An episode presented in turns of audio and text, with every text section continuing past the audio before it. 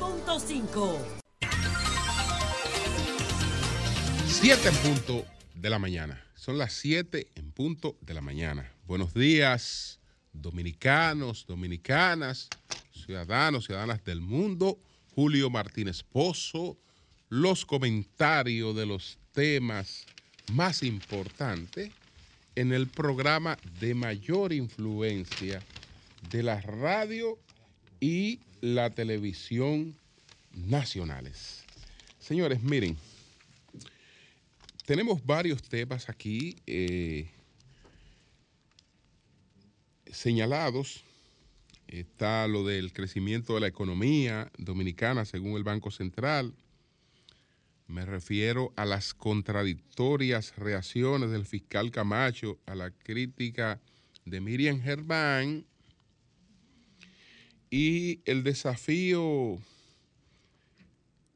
sempiterno de la crisis haitiana. Pero hay dos temas que están en debate, que son dos temas que corresponden a legislaciones que se están discutiendo eh, en esta etapa de fin de año. Está pues la modificación a la ley electoral y está eh, pues el tema de los fideicomisos. Eh, y entonces, con relación al tema de la ley electoral, la Junta ayer hizo una rueda de prensa ponderando eh, las cosas positivas de este proyecto, pero advirtiendo sobre una serie de omisiones eh, en la forma en la que fue aprobado en el Senado. Y eh, también José Dantes, el secretario jurídico del PLD, eh, haciendo advertencia incluso de orden constitucional sobre ese aspecto.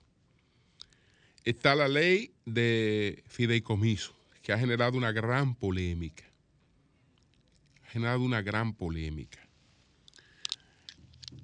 Mi primera observación con relación a estos casos y una observación general con relación a la forma como el gobierno asume estas cosas, es que yo creo que hay que dejar claro cuando se trata de cosas importantes y que interesan al gobierno y que se quiere manejar con transparencia, que no son cosas eh, que se conocen con acechanza, que no son cosas que se conocen eh, de sorpresa, que no son cosas que se quiere aprovechar eh, una etapa para hacerla pasar, porque ese, ese solo hecho, percibir esa, esa impresión, pues ya le comunica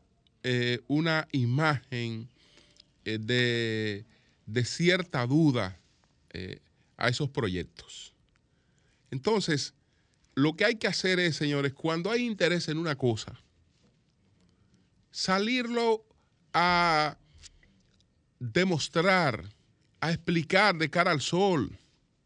No importa que sean proyectos que generen polémica, no importa que sean proyectos que despierten oposiciones, pero si usted entiende que hay algo que es de desarrollo para el país, que es un asunto conveniente, que es un asunto necesario, que es un asunto que se está manejando como debe manejarse con transparencia, no me lo haga a la medianoche.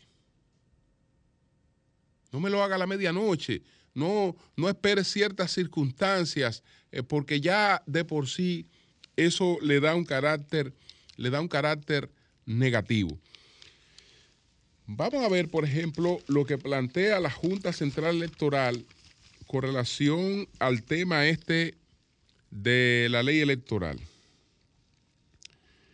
Bueno, la Junta Central Electoral externó su preocupación por la aprobación en el Senado de la República del proyecto de modificación, actualización y fortalecimiento de las leyes 1519 orgánica de régimen electoral y 3318 de partido. Es decir, son dos leyes, la de partido y la de régimen electoral. Eh, que la de partido es también la de agrupaciones y movimientos políticos, porque tiene aspecto que resta su autoridad y su autonomía. Citó entre esos aspectos que en lugar de reducirse los topes de gastos de la campaña, se mantuvieron igual a como están instituidos en la ley vigente. También cuestiona que se establece la obligación de presentar informes de gasto a cargo de la candidatura que, no se, tampoco se establece, ellos dicen que no se establece la obligación de presentar informes de gastos a cargo de las candidaturas ni sanciones a la violación de los topes y el incumplimiento de la presentación de informe, que de ser aprobado eh, contribuiría a disminuir la incidencia de intereses privados en, la representación popular. Igualmente, dejaría a direcciones fundamentales como elecciones, informática y el voto dominicano en el exterior bajo la directriz y conducción de la discrecional, discrecional de las organizaciones políticas, socavando la autonomía eh, constitucional de la Junta Central Electoral, razón por la cual este Pleno tiene a bien llamar la atención a fin de que puedan reconsiderarse estos aspectos de la reforma. Le preocupa que no se tomara en cuenta crear condiciones de equidad en la contienda, facilitar la fiscalización de los recursos utilizados en campaña, que no se acogiera la propuesta de eliminación del voto preferencial a nivel de vocalías y regidurías, lo que genera un aumento de los conflictos intrapartidarios y en el costo de las campañas, entre otros. Además, le preocupa que se elimina la facultad de dictar medidas cautelares del órgano, lo que disminuye sus garras para que cautelarmente se puedan dictar medidas temporales en aras de salvaguardar la equidad e integridad del proceso electoral. Asimismo, cuestiona que en la pieza legislativa no se aprueba la propuesta de paridad de género ni los criterios de paridad vertical y horizontal para la presentación de las listas de candidaturas. Esos son parte de los cuestionamientos que hace la Junta Central Electoral, que hace el Pleno de la Junta Central Electoral y por ahí también están los cuestionamientos que está haciendo eh, José Dantes, las advertencias que está haciendo José Dantes. Yo creo que si la Junta Central Electoral eh, pues convocó a su pleno en una etapa como esta y ofreció esa rueda de prensa con su pleno, esto no debe pasar desapercibido. Yo creo que estas cosas sobre lo que la Junta Central Electoral está llamando la atención, pues deben ser ponderados. Deben ser ponderados estos aspectos. Lamentablemente, en nuestro poder legislativo está ocurriendo al revés. El Senado se supone que es el órgano legislativo más sosegado eh, y que trata las cosas con mayor depuración, pero está aconteciendo al revés. Está, eh, ah, está eh, ustedes vieron qué pasó con la ley de extensión de dominio. El Senado la aprobó de una manera y entonces la Cámara de Diputados fue la que logró eh, la forma consensuada de aprobación de esa ley. Fue la Cámara de Diputados la que logró eso. Ahora estamos hablando de dos proyectos aprobados por el Senado que están despertando muchos cuestionamientos. Está entonces lo que tiene que ver con la ley de fideicomiso. He visto algunas respuestas, incluso vamos a tratar de hablar eh, hoy tanto con Simon Freud o como con Andresito Van der Horst, que están eh, pues defendiendo la necesidad de la aprobación de esta, de esta ley, porque ayer hablamos con Juan Ariel Jiménez que está haciendo una serie de advertencias sobre la ley tal y como, eh, y como fue aprobada. Vamos a escuchar hoy la otra parte, eh, porque estos debates son, son interesantes. Hasta ahora, lo que veo es que se está tratando de plantear la importancia del fideicomiso y de presentar supuestas contradicciones entre lo que ocurrió con el fideicomiso, por ejemplo, de RD, de RD Vial y el actual fideicomiso, como si el debate fuera entre quienes se oponen al fideicomiso y entre quienes quieren fideicomiso y ley de fideicomiso.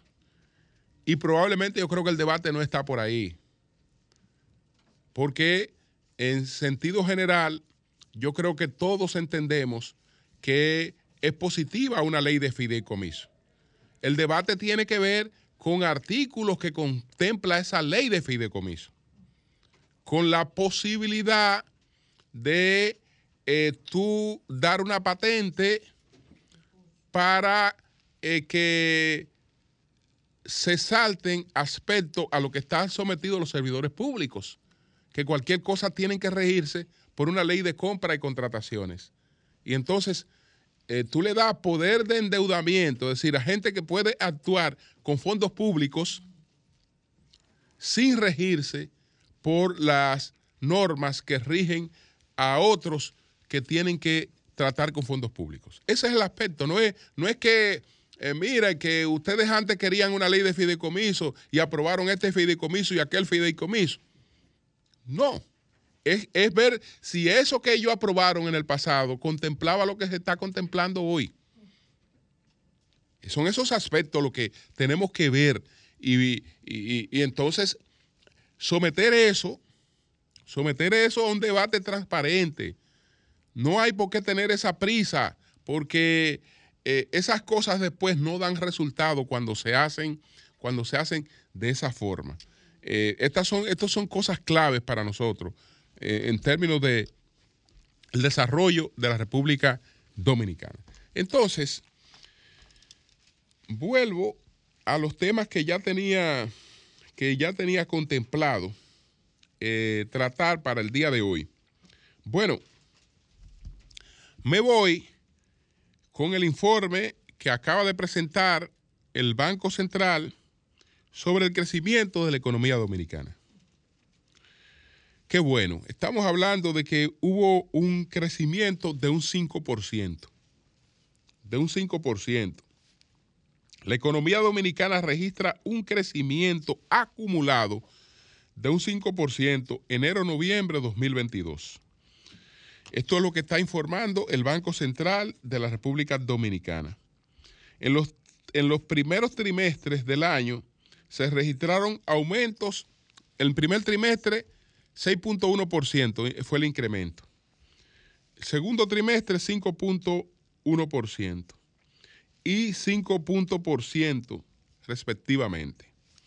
La desaceleración de la demanda interna, principalmente el componente de inversión, obedece a los altos costos de la materia prima y materiales de construcción, así como a la operatividad del mecanismo de transmisión de la política monetaria orientada hacia la reducción de las presiones inflacionarias. Esto último lo que quiere decir es que se desaceleró la economía porque se recogió dinero y que recoger dinero se hace a través del encarecimiento del dinero para que el dinero circule menos en este sentido, y, pero no es porque circule menos para sencillamente por la voluntad de que circule menos, sino porque de lo que se trata es de provocar un control de la inflación.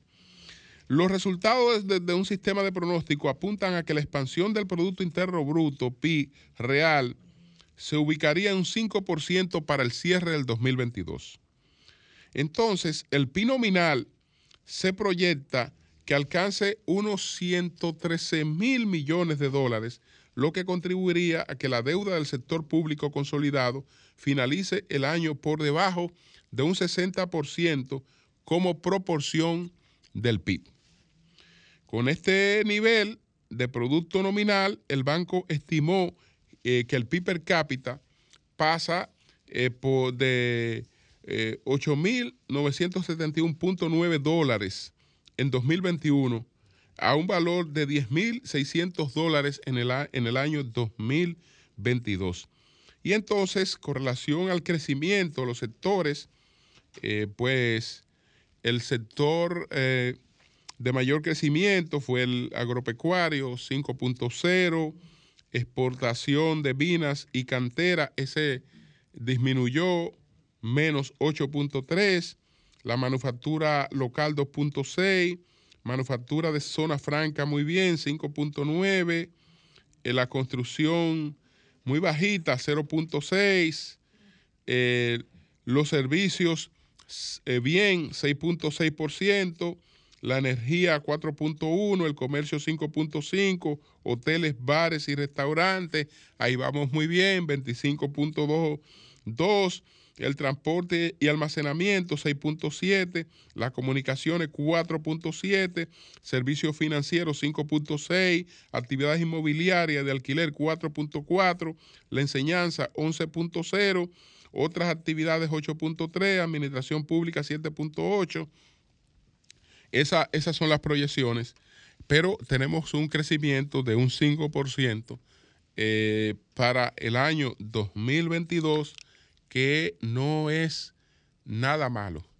Eh, la CEPAL eh, proyectó un crecimiento de 4.7 para el 2022 en la economía dominicana.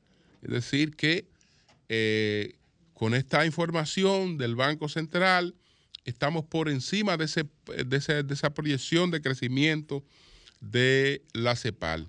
En la situación que está viviendo el mundo y la propia región, eh, pues este es un crecimiento realmente plausible.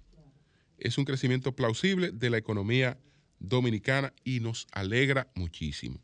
Entonces, quiero también tocar lo que tiene que ver con la reacción que ha tenido el fiscal eh, Camacho, el fiscal Camacho con relación a eh, la carta eh, que le dirigió a sus adjuntos, entre lo que está él, Miriam Germán. He visto que algunas personas han ponderado esta reacción de ayer y la han calificado como juiciosa, como atinada.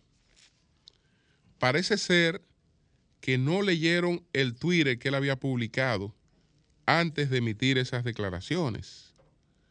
O si leyeron el Twitter que él publicó, entonces lo que están diciendo es que las declaraciones son más razonables que el Twitter, que era que por ahí por lo menos él estaba eh, con menos petulancia, menos prepotencia abordando esta situación.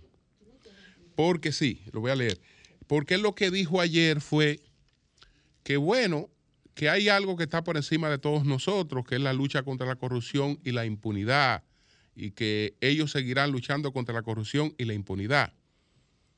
Él está insinuando que las críticas que se le hacen, se le hacen a la lucha contra la corrupción y la impunidad.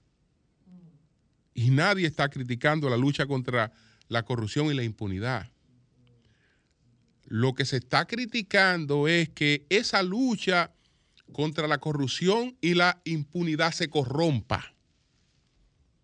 Y corromper esa lucha es justamente eh, dañarla. ¿Por qué? Porque cuando se vulnera el principio de presunción de inocencia, cuando el fiscal no se concentra en su papel, que por cierto, y en eso tiene razón, tienen razón algunos amigos que nos han llamado la atención sobre ese aspecto. Los comunicadores solemos llamarle magistrado a los fiscales. Bueno, los fiscales no son magistrados. Los fiscales no son magistrados. Un fiscal no es otra cosa que un abogado que está a cargo de buscar, de investigar eh, cualquier eh, denuncia, cualquier situación en la que se eh, sospecha de la comisión de algún ilícito penal y él se encarga de investigarlo, ese abogado, para presentar las pruebas a cargo o descargo. Y eso tiene que hacerlo sujeto a un principio de objetividad. Entonces, ese no es más que un abogado que se va a presentar frente a otros abogados que son los encargados, por ejemplo, de defender los derechos de los potenciales imputados. Y cuando van allí, no es que va un magistrado de un lado y va un abogado del otro lado, no, van dos abogados. Uno que tiene un rol y otro que tiene otro rol. Entonces, la condición de magistrado solo corresponde a jueces de, digamos, altas cortes. Esa, es, solamente a esa condición corresponde. La un fiscal no es un magistrado. Aunque por cortesía se le llame magistrado, pero no son magistrados. Los fiscales no son magistrados. Aunque le llamemos así, no son magistrados. Entonces, ¿qué pasa? Que él plantea, bueno, y, eso es lo que alguna gente dice que, que bien, eh, que el problema es la lucha contra la corrupción. No, el problema no es la lucha contra la corrupción. El asunto es la forma de dañar esa lucha contra la corrupción cuando lo que priorizamos es en el carácter mediático de esa lucha. Porque mientras prioricemos en el carácter mediático de esa lucha, a los presuntos corruptos lo tendremos después de haber pasado todos los trabajos del mundo, eh, pues lo tendremos finalizando con procesos en los que no se puede probar la corrupción que se le atribuye. ¿Por qué? Porque en vez de dedicarse a investigar, en vez de dedicarse, eh, usted ve, por ejemplo, grandes casos eh, que se están conociendo en los Estados Unidos. Uno de los expedientes más grandes que se está conociendo en estos momentos tiene 14 páginas. Es 14 páginas, no 12.800 de disparate, de M. No 12.800 páginas. Cuando usted escuche, repito, que se llevó un expediente de 12.800 páginas y lo que hay es M. Porque cuando se, cuando se, cuando se, cuando, cuando se quiere, si es un expediente contra la corrupción, realmente puntualizado, puntualizado, eso, eso no requiere más de 60 páginas. Una, una cuestión realmente puntualizada. Y, si usted quiere 100, 100 pico, pero 12.800 páginas.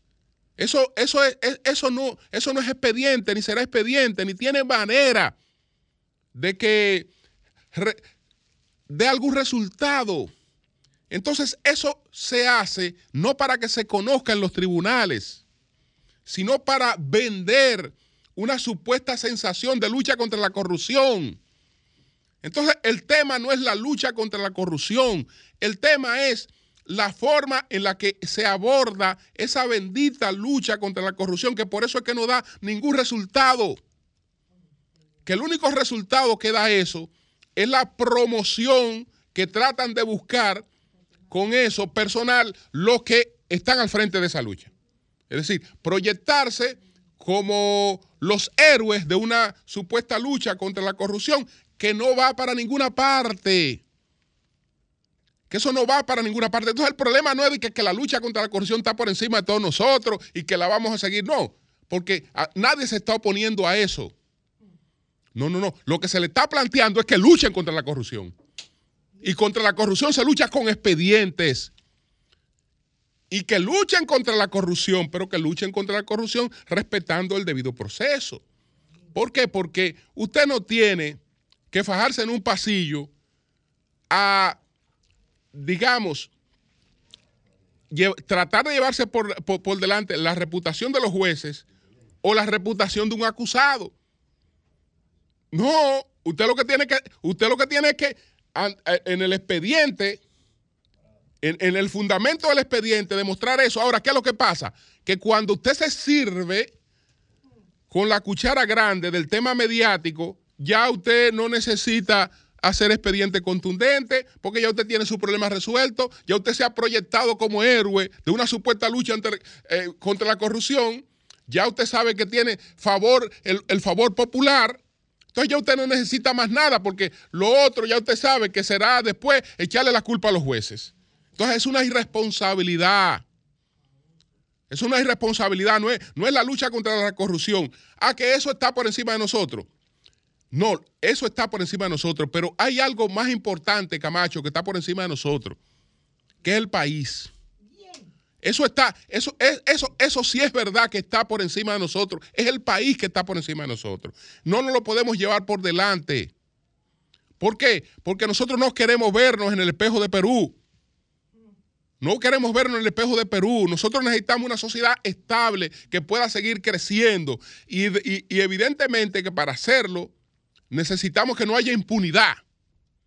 Pero con, haciendo show no se, no se derrota la impunidad.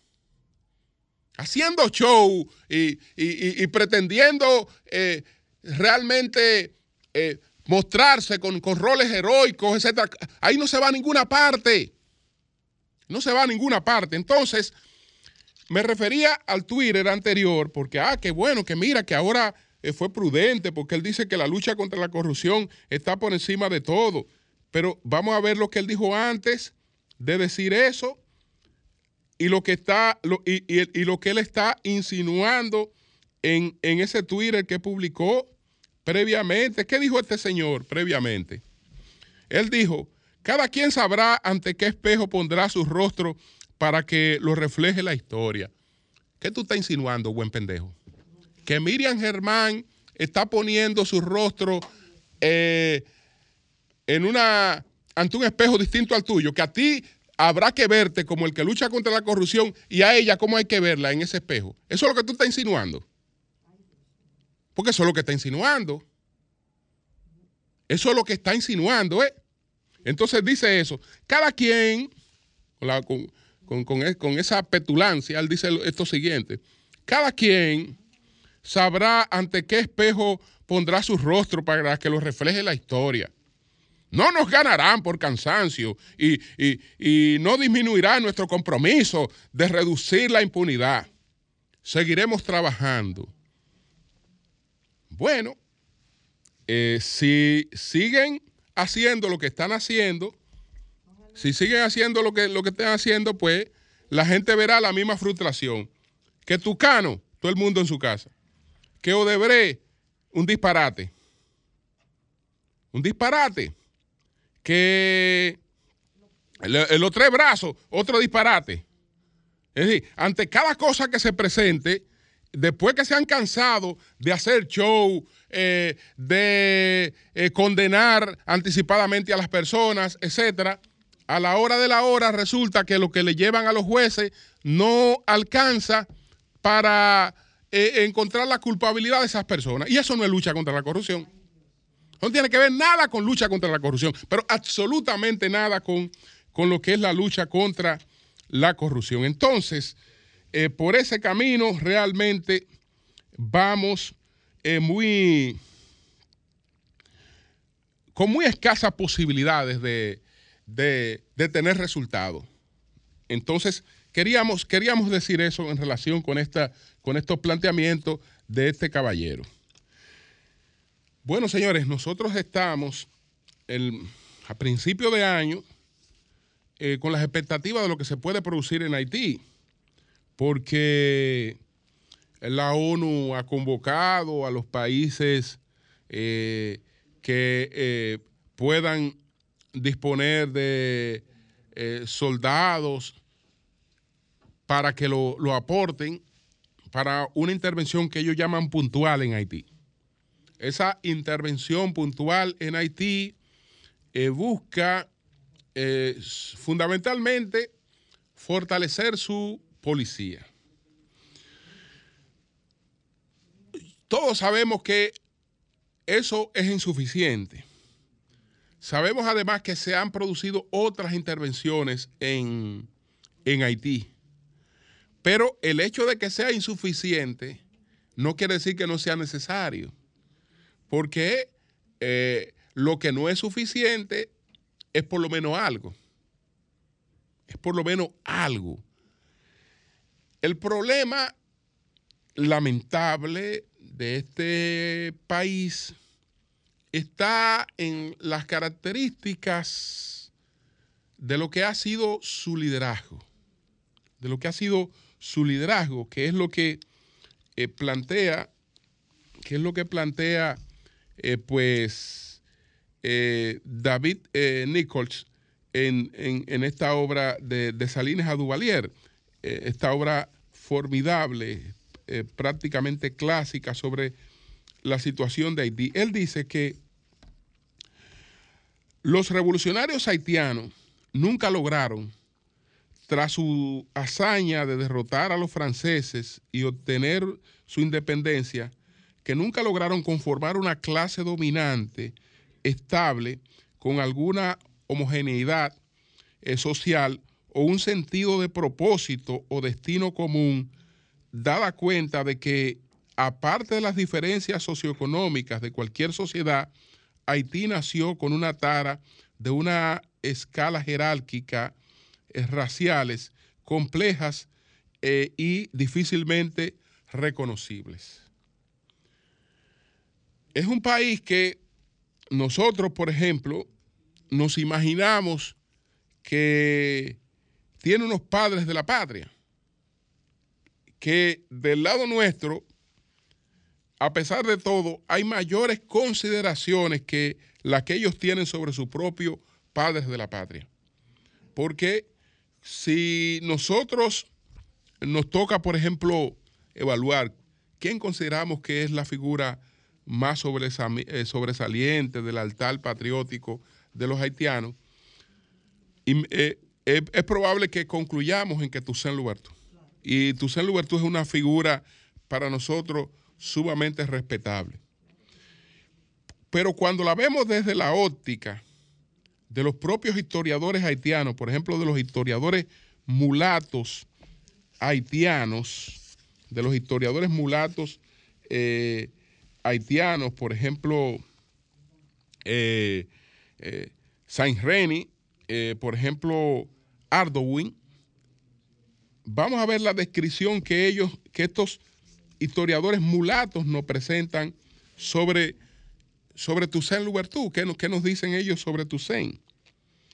Bueno, ellos vieron a Toussaint, lo reconocen como uno de los más grandes líderes nacionales. Eso sí, uno de los, de los más grandes líderes nacionales. Y eh, lo señalaron con orgullo como vindicador de la raza africana. Sin embargo, atacaron su supuesto prejuicio contra los mulatos y su, eh, y su excesiva confianza en los blancos. Para Arduin, Toussaint se convirtió en el instrumento ciego de la política metropolitana. Restableció un sistema de gobierno despótico e intentó revivir las plantaciones con la ayuda de los blancos. De hecho, se convirtió en el agente principal de los contrarrevolucionarios. Es decir, en el fondo, digamos que la visión mulata eh, reconoce a Toussaint como se reconoce en la República Dominicana Santana, que se reconoce que fue una espada indispensable, pero eh, también se le da el mote de traidor. Para la versión histórica mulata, Toussaint es un traidor. ¿Por qué? Porque dentro de las diferencias de, raza entre el mulato haitiano y el negro haitiano hay mayor diferencia que entre el negro haitiano y el blanco haitiano y que entre el blanco haitiano y el mulato haitiano. Entonces, Toussaint negro, más cerca de los blancos. Y totalmente eh, adversario de los mulatos. Y entonces en esa, en esa, en esa visión y en esa confrontación ellos se han manejado siempre. Entonces, bueno, pero después de Toussaint, ¿cuál sería, digamos, el, Sánchez para hacer una paradoja con la historia dominicana? Eh, acuérdense que eh, Duarte es el gran ideólogo eh, de la Trinitaria, del movimiento independentista, pero a la hora de la hora Duarte lamentablemente está en el exilio y es Sánchez que, quien encabeza el, movimiento independentista. Lo propio ocurrió en la historia haitiana. En lo propio ocurrió en la historia haitiana. Toussaint eh, pues fue eh, apresado, etcétera, y quien continúa la lucha es de Salines. Entonces, eh, ¿cómo, cómo, definen a, a Desalines? ¿Cómo define, por ejemplo, un historiador haitiano que se llama Edmond Paul? ¿Cómo define a Desalines? A Desalines lo define de, lo siguiente, que era el símbolo de la era el símbolo de la bárbara e ignorante búsqueda negra del poder. Era un hombre sin habilidades políticas, sin ideas, sin visión, sin, sin noción de cómo conducir los asuntos de Estado, un extraño a la ley y a la moralidad, feroz en su conducta, bárbaro y al mismo tiempo misterioso en sus designios. Entonces, eso te explica, eso te explica que ese padre de la patria haitiano terminara no solo asesinado, sino despedazado porque lo mataron y lo descuartizaron y cada quien se llevó un pedazo. Cada quien se llevó un pedazo de Desalines. ¿Por qué? Sencillamente, Desalines en el 1806 adoptó una medida que anulaba las compras y donaciones de tierra que se habían otorgado a los mulatos. Entonces, desde luego, los mulatos se levantaron en rebelión, mataron y descuartizaron eh, al padre de la patria. La, mataron y descuartizaron al padre de la patria. Entonces, aquello eh, pasó a convertirse en dos países, porque en Haití hubo dos estados, un estado en el norte y un estado en, en el sur. Eh, los mulatos se establecieron con Alexander Petion eh, en el sur y los negros se establecieron en el norte con Christopher. Se establecieron en el, norte con Christopher. Pero resulta que Christopher, después de gobernar más o menos con eh, creando cierta prosperidad porque su sistema fue distinto al que se estableció eh, en el sur, eh, le dio una apoplejía, no se murió de eso, quedó en condiciones muy disminuidas, pero se sospechó que le iban a hacer lo mismo que a salir Y él mismo se dio un pistoletazo. Él se, él se quitó la vida. Y entonces Después eh, Petión volvió y unificó, y unificó, y unificó el país, unificó el país eh, Petión, y después de la muerte de Petión, eh, pues Boyer asume el poder, que era uno de los, de, los principales asistentes de, de, Petión, asumió el poder y es quien lleva a cabo la, invasión que duró 22 años en la República Dominicana por una serie de, de, presiones. Y bueno, en definitiva, cuando usted va desde el principio hasta el final, usted se va a encontrar con los mismos hechos. Pero usted, se, porque nos encontramos en el 2021 con un país donde su presidente fue asesinado en su alcoba. Pero ese no es el primer magnicidio que, que tiene ese país, por lo menos rápidamente uno cuenta tres. El de Jovenel Mois, que se produjo eh, en julio del año pasado, el de Bilbron Guillaume, que se produjo en 1915 en condiciones muy similares a la muerte de Salines, porque a pesar de que se asiló en la embajada francesa, una multitud penetró a la embajada, violando todos los fueros de la embajada, sacó al presidente, lo mató y lo descuartizó.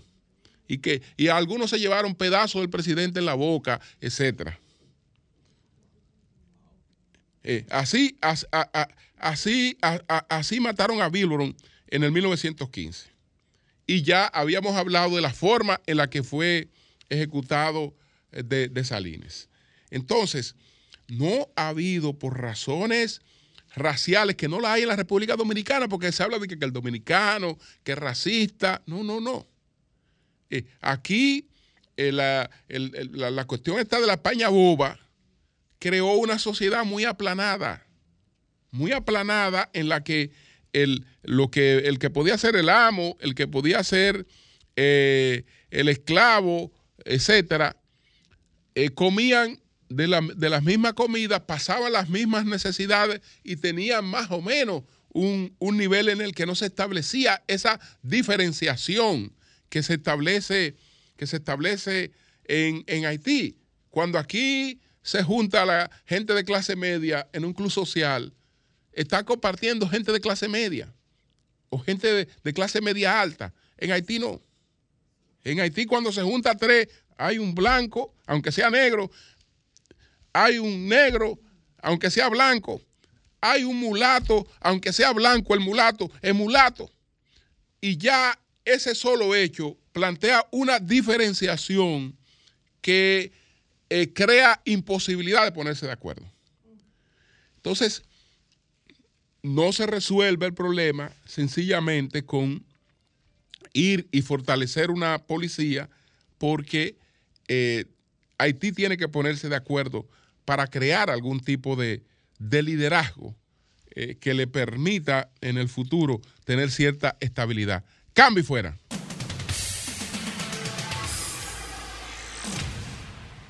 Buenos días, adelante. Sí, buenas. Adelante. Sí, habla Francisco de Villamella. Sí. Sí, es con relación al anuncio que ha hecho Hugo Vera con, con lo que tiene que ver con los reductores. Yo creo como que eso debe de analizarse mejor, porque no hay una cosa que haga más daño al tren delantero de los vehículos que esos tipos de reductores. Porque a la ciudad lo que hay que señalizarla, lo que hay es que ponerle todo su señal y hacer cumplir la ley. Y además que eso es prohibido, eh, ese tipo de reductores. Y él con tanto mecánico ahí al lado deben de decirle que el, daño que le hace a los vehículos. Ok. Ok, ok. Buenos días, adelante. Buenos días. Sí, buenas. Julio. Adelante. Gracias. Julio, me gustaría que mañana eh, eh pueda tú exponer el tema y las preguntas de, de, de, de, cómo el gobierno en el 2022, eh, sus, sus pros, sus contras, porque yo me voy a adelantar. Consuelo, perdóname, pero es que las cosas buenas hay que explayarlas, porque quien realmente se ha ganado el galardón de la imagen, de la prosperidad, del éxito, de la tecnología, de un funcionario que funciona, Eduardo Salvatón. Bien, pues gracias a ti. Buenos días, adelante. ¿Y por qué tú me dices que yo te perdone? Saludos. diciendo eso? Adelante. Ah, ah, ¿Por qué tú me dices que yo te perdone? Sí. ¿Qué sé yo? Buenos, buenos días, Julio. Adelante, adelante. Mira, nosotros como pueblo le hacemos un llamado al presidente Luis Abinader, que tiene una buena aceptación, pero que no se deje engañar de esos eh, empresarios. El fideicomiso aquí no lo aceptamos. Así también como esa ley 8701 que nos engañaron y también con el peaje sombra. Luis Abinader, abra los ojos para que después usted mismo no se lamente, porque esos empresarios, esa barriga de ellos no se llena y los legisladores que sepan ellos que es con votos que llegan ahí y que nosotros estamos con el ojo atendiendo nuestras reclamaciones. Consuelo, habla de lo que tú tienes que hablar para defender el gracias, igual que tú. Dios te bendiga. Buenos días, adelante. Sí, gracias. ¿Cómo está Martín Esposo? adelante, adelante. Sí, bueno, Martín Esposo, yo quiero hacer un breve comentario que no quisiera tocarle a ustedes con nada como, como empresa, pero realmente para mí es muy doloroso como ciudadano escuchar tanta promoción que son institucionales del Estado, pero que mencionen el nombre del presidente tantas veces. Eso realmente es corrupción, porque usar los recursos del Estado para beneficiarse políticamente es igual que tomárselo, llevárselo, usarlo y malgastarlo.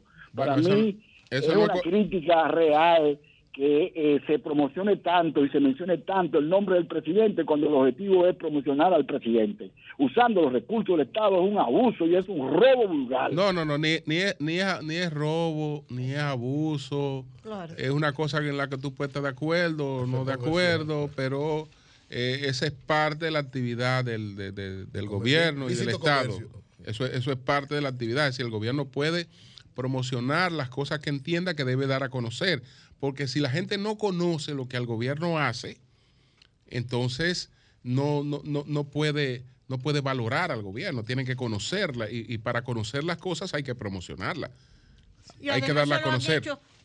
todos los gobiernos. Y lo seguirán todos haciendo. lo seguirán haciendo por séculos seculares y nosotros los medios de comunicación, para que tú lo entiendas, estamos en una sociedad capitalista, capitalista de libre comercio. De libre comercio haciendo las cosas como se deben hacer, tenemos el derecho de recibir también y, de aceptar publicidad. Y hay una alianza intrínseca entre política y las actividades comerciales. Claro. claro. Punto. Buenos días, buenos días. Adelante. bueno. Buenos días. Buenos días.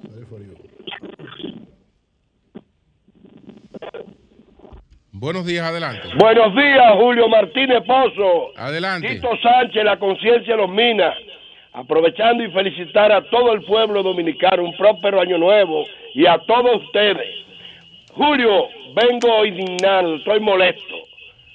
El Pachá, yo no sé lo que le está pasando al Pachá. Pachá muchacho decente, pero Pachá como que está buscando fama, sonido. pero ¿qué, ¿qué, pasó? ¿Cómo tú vas a decir, Pachá? Es la conciencia minas. Ah, que a los foques es el comunicador del siglo XXI, parecido a Freddy Veragoico. Bueno, pero está bien, está bien. la, comparación Sí, pero si tú no estás de acuerdo, no lo reproduzcas ya. Eso es lo que él piensa. Es lo que tú tienes que hacer. Buenos días, adelante. Buenos días, don Julio, al equipo, Braille, desde Cristo Rey. Claro. ¿Qué tú quieres que yo Don Julio, sí.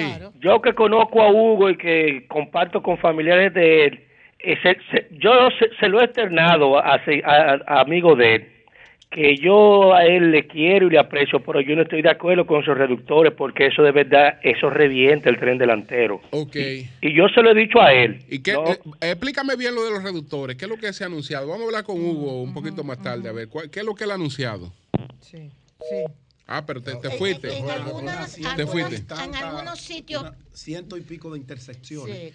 se van a colocar reductores de velocidad para evitar que la gente pase como alma que lleva el diablo.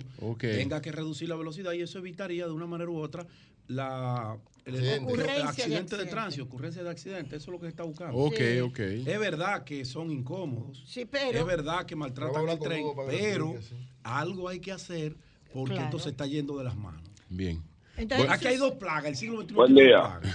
que llegaron Buen día, los, los taxis mamey y los motoristas. Buen día. Bueno, buenos días, adelante. Buen día, Gómez de Villamella. adelante. No me, no me gusta trazar pauta, porque su programa es de ustedes.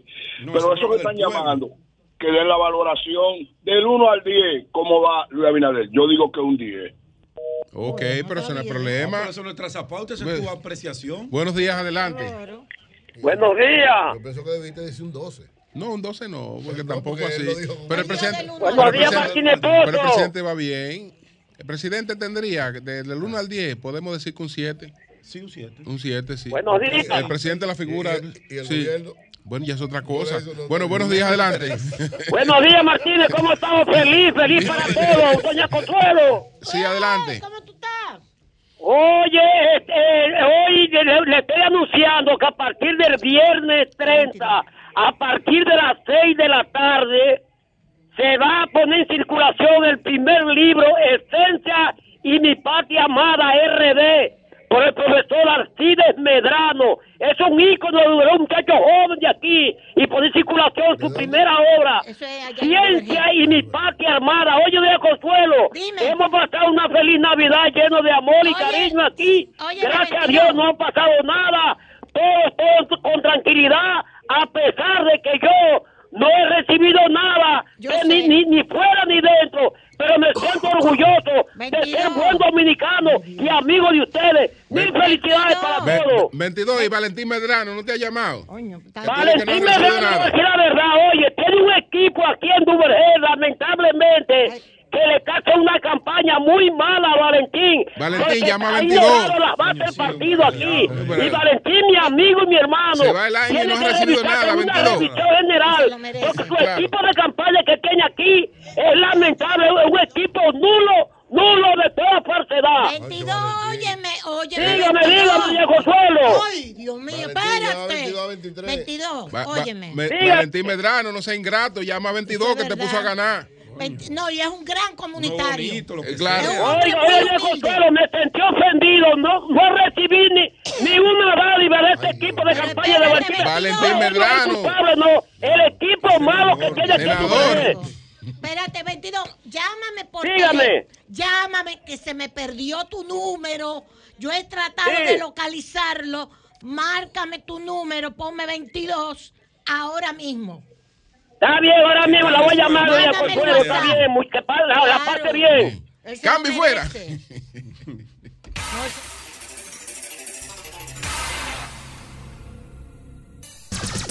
Son 106.5.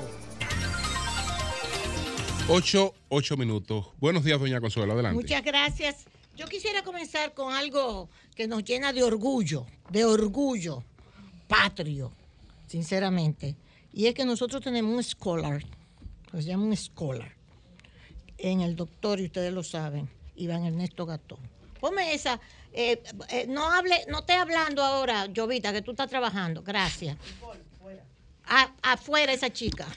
Ah, no, pero no lo tira así para el medio. Esa es la coordinadora. Ay, perdón.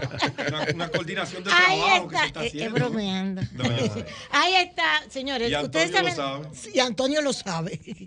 Ahí está Iván Ernesto Gatón. Va para Tenerife. Hoy, hoy tiene una charla en Tenerife, por supuesto. Los retos de los pueblos ante escenarios globales extraordinarios, guerras, En inflación en España, Tenerife, hoy. Y de ahí va para otros países europeos y viene y venía desde Portugal.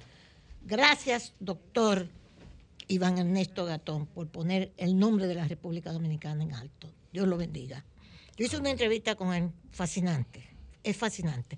Bueno, señores, mire, esto es dedicado. Le voy a comenzar también por esta parte. Este merengue bonito que se llama heroína. A Faride, a mi queridísima Faride. Y a mi queridísimo don Antonio Almonte, carajo. Celso Marrancini asegura que las plantas de Punta Catalina operan en mejores posiciones de mérito. Esto lo ha estado diciendo Celso durante toda esta semana. Oigan cómo está Punta Catalina, Faride. ¿Tú te acuerdas? No, porque Punta Catalina no sirve, porque Punta Catalina se lo roban todo. Y, ¿oíste? ¿Eh? Y- le dio 200 millones de dólares al gobierno.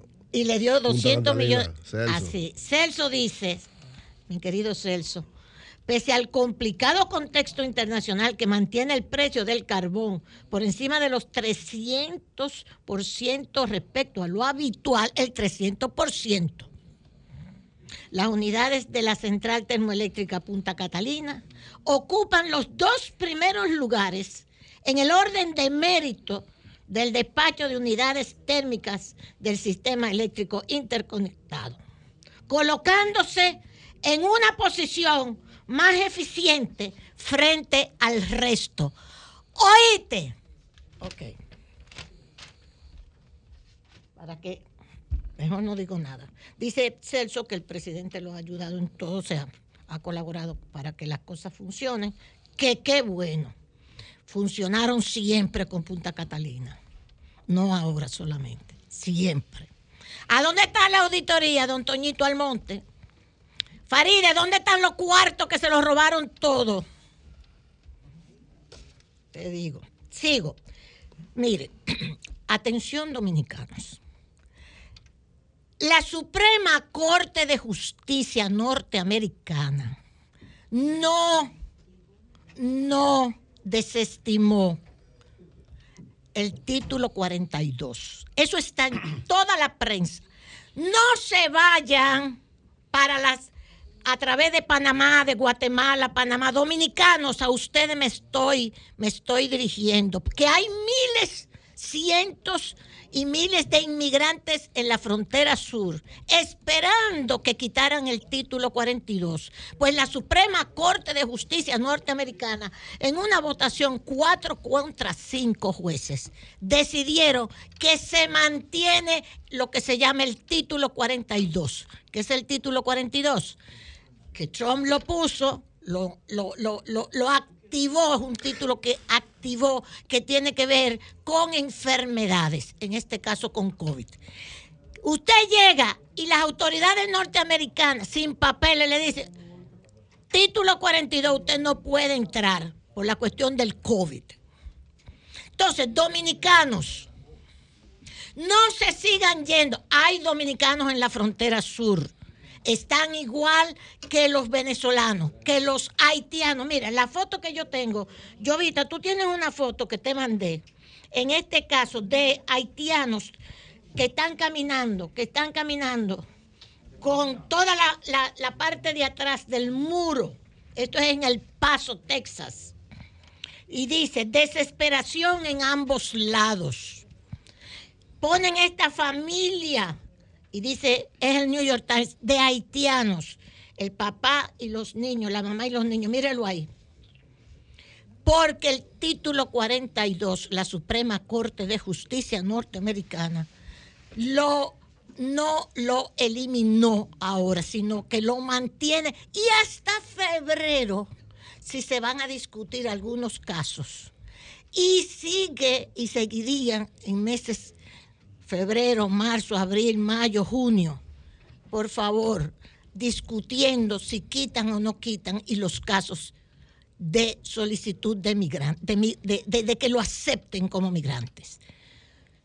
Sigue el título 42 vigente.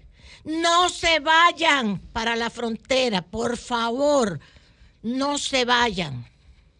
Dominicanos, hay dominicanos allá en el sur, un desastre, pasando frío en las calles, con las familias.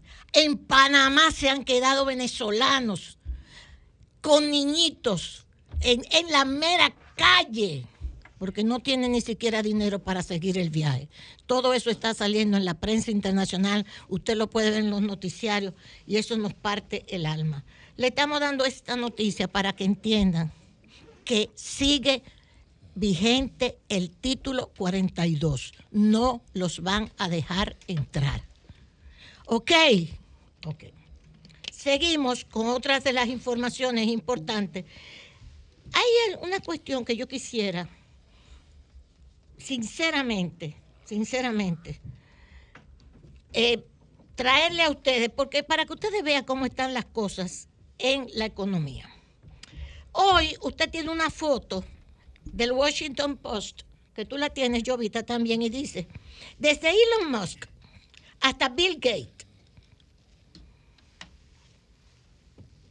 ¿cuánto perdieron los multimillonarios más ricos de la tecnología en el 2022? Ahí está la foto de todos ellos, como una especie de caricatura.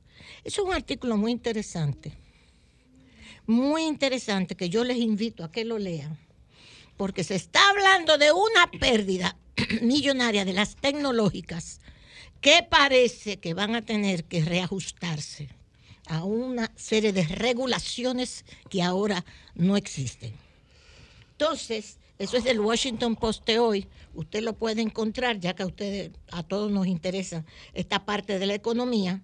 Y también decirles Ahí mismo dice 430 mil millones yo, no sé escribir eso. Han perdido 400, dice, mira, el titular tú lo tienes también ahí, yo vi abajo. 430 mil millones de dólares.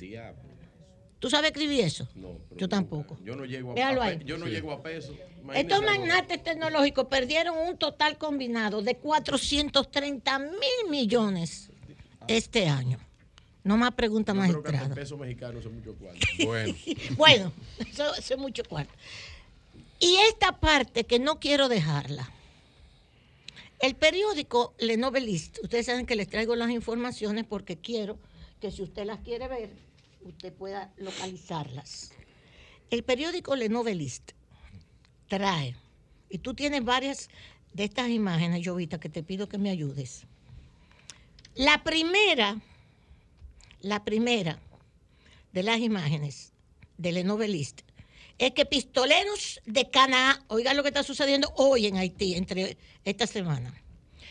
Primera de, de Le Novelist. Pistoleros de Cana provocan problemas en algunas de las comunidades, principalmente de, de, Haití.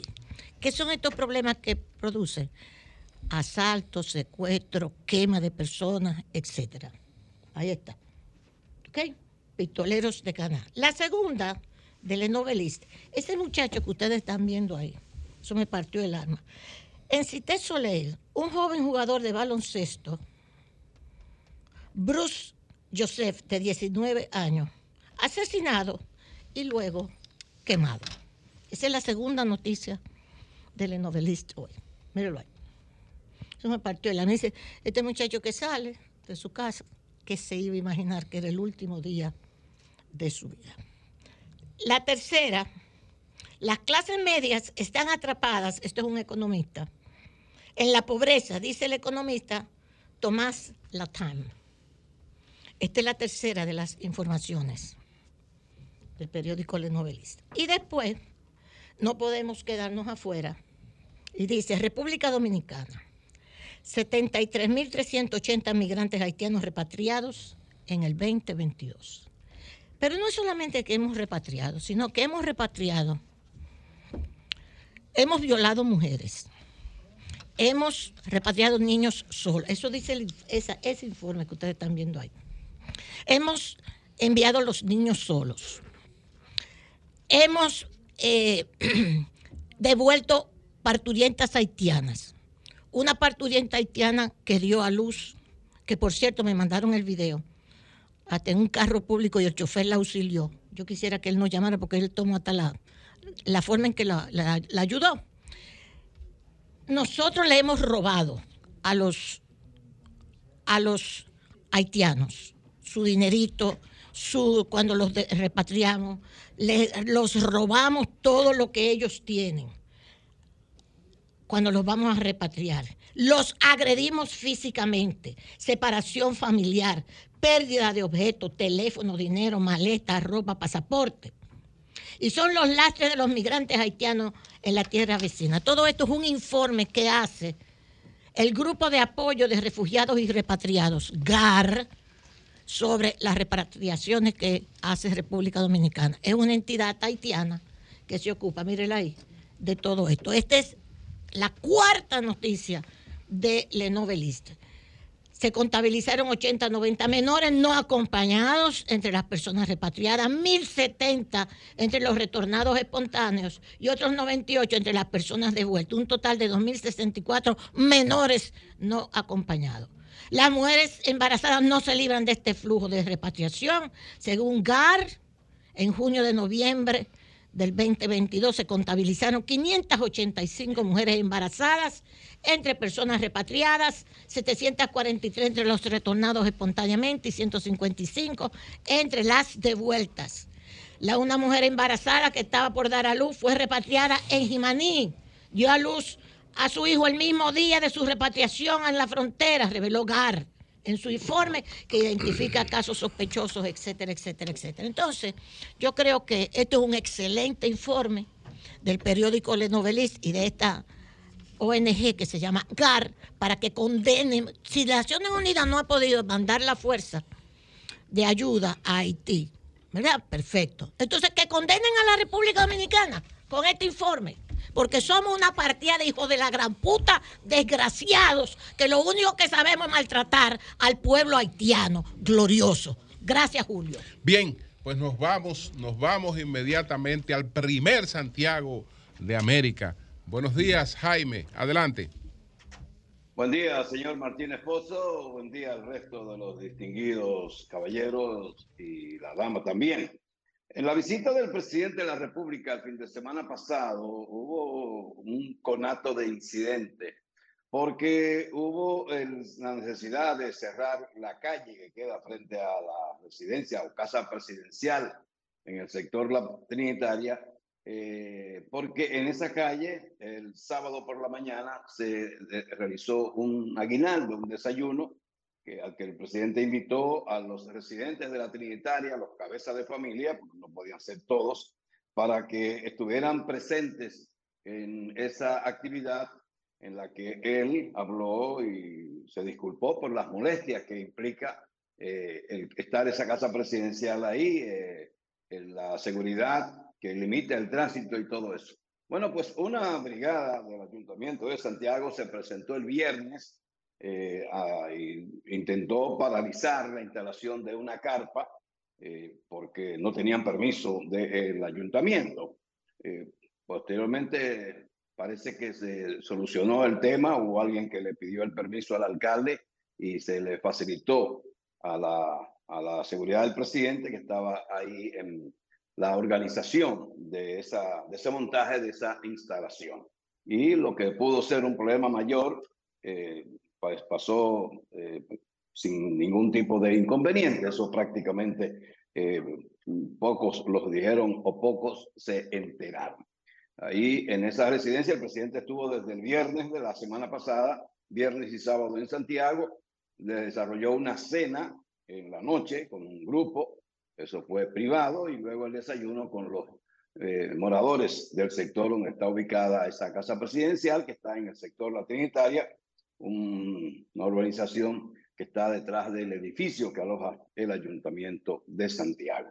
También hubo una cena en la capital ya hace un par de semanas con la, un grupo de empresarios que se reunió a cenar con el presidente de la República.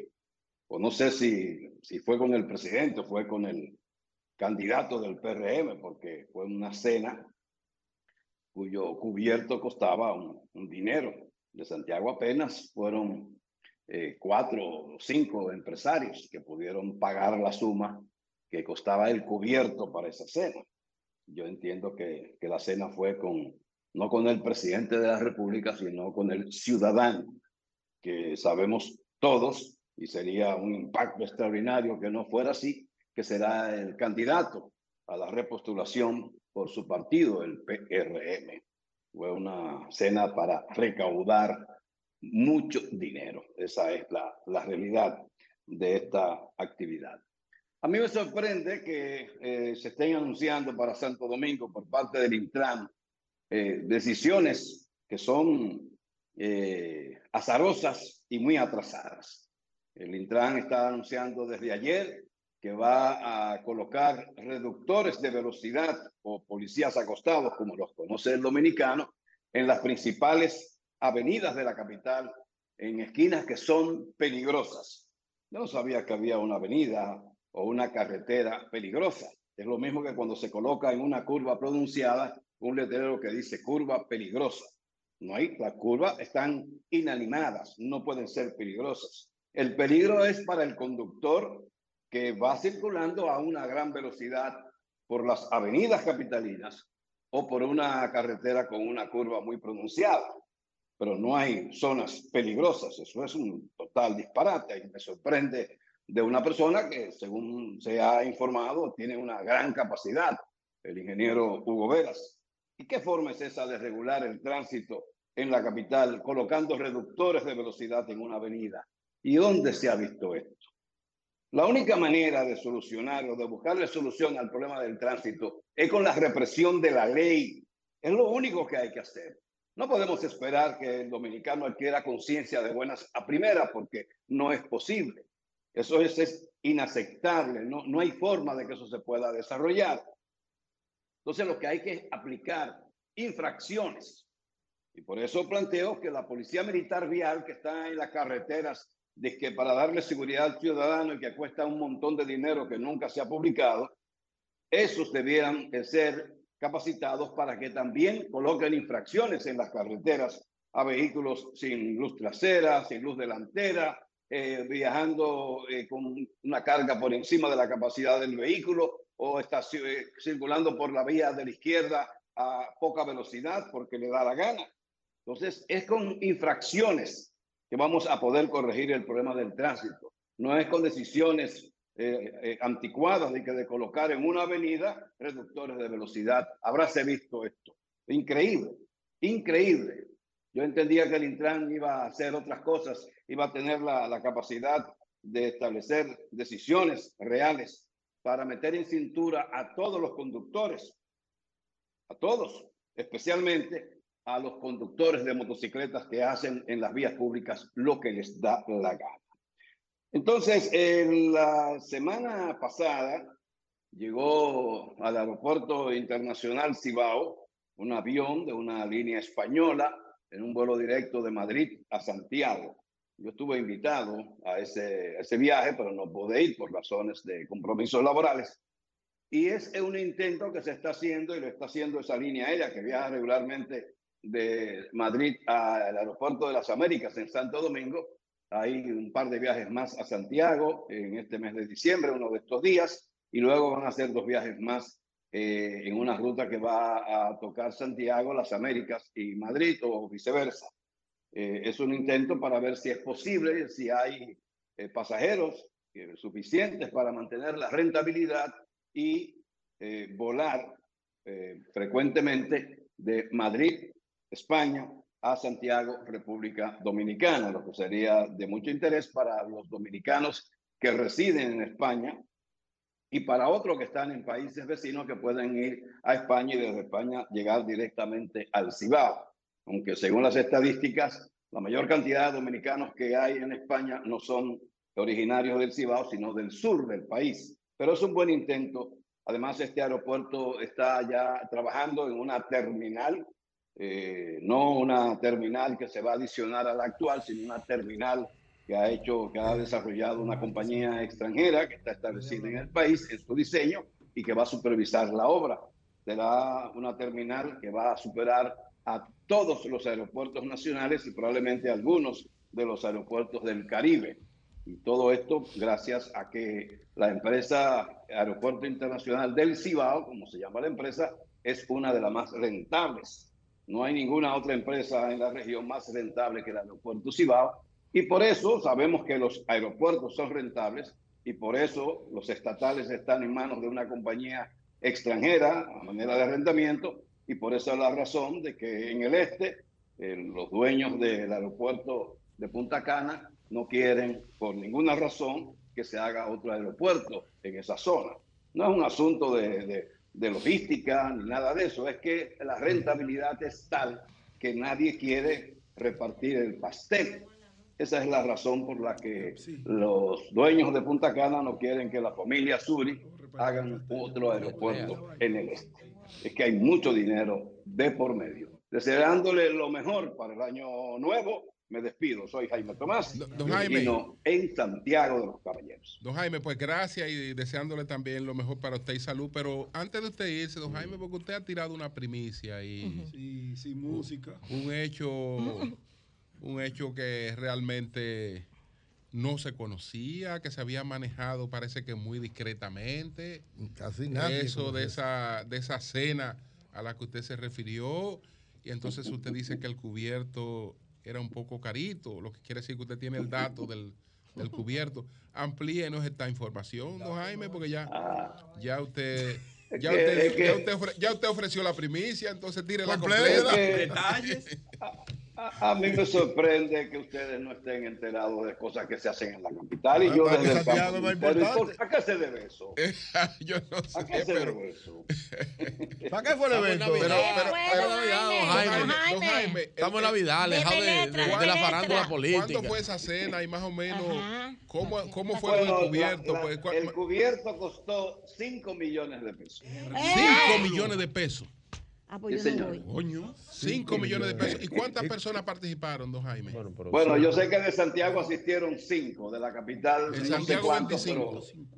De la capital, no, 5 de Santiago. 5 a 5 millones. Son, son, son, son contratistas de Santiago que asistieron, Jaime. ¿Pero para qué fue? ¿Eh? Los de Santiago, contratistas, empresarios, ¿cuál es la...? Había, había, habían algunos que, eran, que son contratistas de obras eh, del Estado y también del sector privado y ah, pues incluso tienen obras en el exterior. Y otros que no son eh, contratistas, pero que tienen también, le venden al Estado una serie de productos y tienen vínculos muy estrechos. ¿Y cuándo fue la cena? ¿Cuándo, fue, ¿Cuándo fue la cena? Esa cena fue, digamos que la semana eh, antepasada, no la pasada, sino la anterior. A mediados de diciembre. No, Jaime, pero eso lo hacía Balaguer, le pedía a los contratistas. Leonel, yo tengo el listado de la Fundación Global. No, de la Fundación Global que, que, le daban los contratistas eh, Danilo tiene que haber puesto a los contratistas también a, a cantearse. Usted sabe cómo es. en campaña se hacen se Eso lo han hecho todos los gobernantes. lo han pero es preparándose. pero lo hacen. Pero, pero, en este caso. Pero que, con la figura del presidente de la República, sí. aún a, prácticamente un año de iniciarse el proceso electoral, llamar a los contratistas y pedirle 5 millones a cada uno. Sí, eso no es nada. Eso no es nada. Eso no es nada. Porque esos contratistas no dan ese dinero. Eso no es nada. Vamos a terminar. No, si yo fuera contratista y tengo los cuartos, se los doy. Déjeme hablar. Y se lo doy al otro también.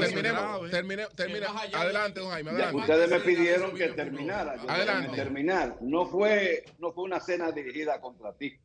Ah. No, porque de Santiago fue gente que no es contratista exactamente del gobierno.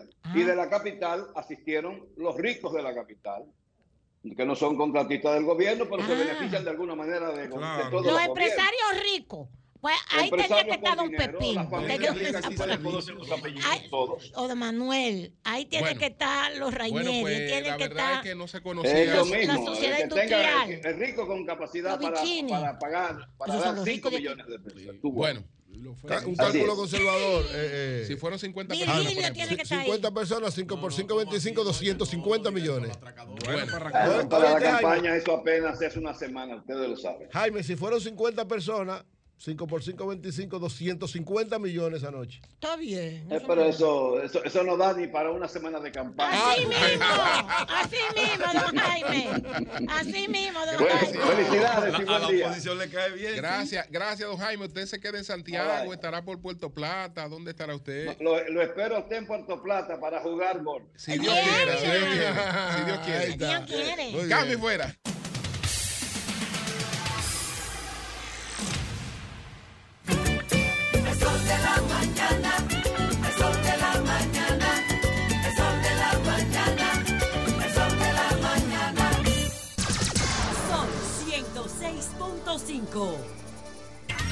Bueno, estamos estableciendo contacto con eh, Simon Freud eh, Mena, que es el director ejecutivo de la Alianza, Público-Privada. Ah, eh, creo que lo tenemos ya en la línea telefónica, Lea. Para, vamos con él al aire de inmediato. Simon Freud. Simon, ¿cómo estás? Muy bien, muy bien, Julio, ¿cómo estás? Pues muy bien, muy bien. Y qué bueno que tenemos oportunidad de conversar contigo eh, por los cuestionamientos que ha generado la discusión de la ley de fideicomiso. Eh, por ejemplo, los planteamientos que ha hecho Juan Ariel Jiménez, eh, advirtiendo, y, otros voceros del PLD y también de la oposición, porque también está Omar, Fernández de la Fuerza del Pueblo que han criticado algunos aspectos del proyecto. Por ejemplo, hablan de que eh, se deja abierta la posibilidad de endeudamiento eh, eh, abierto, ¿no? Y además, eh, otras, otras de las cuestiones es el salto a la ley de compra y contrataciones. Entonces, creo que conocen las críticas puntuales a esta ley y nos gustaría que te refiriera a esos aspectos que, que, que han sido objeto de crítica. Bueno, primero muy buenos días y saludos a todos los amigos que hay de la cabina de Sol de la Mañana. Eh, importante primero poner en contexto, Julio, lo, siguiente. Actualmente la República Dominicana no, no provee, no tenemos una ley que regule los fideicomisos públicos. Todos los fideicomisos que han sido creados a través del Estado Dominicano han sido basados sobre la ley 189.11, que es una ley que es, fue considerada para los fideicomisos principalmente del mercado hipotecario y fideicomisos de esa naturaleza. Entonces, lo que nosotros hemos hecho es eso mismo, regular por primera vez en, el país los fideicomisos públicos en virtud de ya de la, diversa cantidad de fideicomisos que han sido creados desde la gestión pasada y la propia gestión que nosotros estamos encabezando. Entonces, ese es el primer elemento a considerar que mientras la oposición se ha estado criticando, fueron quienes crearon el fideicomiso de Red sin ningún tipo de ley, fue quienes crearon fideicomiso Juan Bosch sin ningún tipo de ley, Parque ATRD sin ningún tipo de ley, y son fideicomisos, quiero aquí aclarar, fideicomisos que nosotros aplaudimos, entendemos que son necesarios y que han sido de gran utilidad para el desarrollo de la República Dominicana. Ahora, el presidente de la República Dominicana, con esa finalidad de, de poner un marco regulatorio para evitar cuestiones sujetas a interpretación, ha, propuesto esta, este anteproyecto de ley, el cual tiene varios elementos importantes. Primero, el tema que, tú hablas del endeudamiento público. Recordemos que los fideicomisos es un patrimonio autónomo. Quiere decir que todos los empréstitos, los cuales vaya a tomar, tienen que ser sobre la base de la garantía que exista del patrimonio fideicomitido. Es decir, ¿Qué es lo que ha ocurrido con RD Vial hasta el momento? RD Vial, todos los eh, bonos que ha emitido, más de 50 mil millones de pesos en varias emisiones, han sido, han sido con la garantía simplemente del flujo de los peajes, lo cual permite que el Estado Dominicano pueda acceder a recursos sin necesidad de poner en garantía fondos, o sea, de poner fondos sobre Estado eh, eh, un préstamo soberano ni poner en garantías de más bienes que son del Estado Dominicano. Eso lo que permite es mayor eh, agilidad, permite mayor diversificación de los fideicomisos. El propio contrato de fideicomiso de red vial establece que y, aprobado en la gestión pasada, que por eso que a mí me, yo me confundo un poco cuando hacen esas críticas, establece de manera expresa en la cláusula decimoquinta que todos los empréstitos de red vial no se considerarán eh, deuda pública. Por esa finalidad, porque lo que la, lógica al momento de aprobar el, el de red vial con muchísimo sentido era que este pudiera endeudarse con los flujos que generara los peajes. ¿Para qué? Para seguir entonces creando nuevas autopistas, nuevas carreteras que tuvieran peaje y poder, o sea, poder multiplicar el parque vial en la República Dominicana o en infraestructuras viales del país. Y nosotros apoyamos esa, esa, e, eso, ese contrato. Y es por eso que en la ley se está poniendo que como son patrimonios autónomos, los empréstitos sean sobre la base del patrimonio fideicomitido, salvo que, y ahí dice también en, la propia ley una, una excepción, salvo que el fideicomitente, que en este caso es el Estado Dominicano, tenga que poner en garante, que ponga él como garante. Ya en este caso, sí tendrá que ser entonces una deuda soberana. Segundo punto, el tema de la ley de compras y contrataciones. Es la propia ley de compras y contrataciones, en su artículo 3, que establece claramente que para todas las entidades financieras o no financieras, eh, descentralizadas, eh, todo ese tipo de, de, organismos que no son del Estado Dominicano, se crearán reglamentos particulares que apliquen su operación. Porque es la propia ley en el año 2006, cuando ni siquiera todavía existían los fideicomisos, que previó el legislador que esa ley no podía ser la que regulara todas las entidades que no tuvieran la naturaleza de un ente público, como en el caso de los fideicomisos. Entonces, ¿qué es lo que nosotros hemos establecido? Bueno, vamos a respetar los principios de la ley, los principios de transparencia, los principios de eficiencia, pero vamos a establecer un reglamento particular del fideicomiso, el cual tenga que ser validado y aprobado por la Dirección de Compras y Contrataciones, que es la entidad responsable de velar por las compras en la República Dominicana.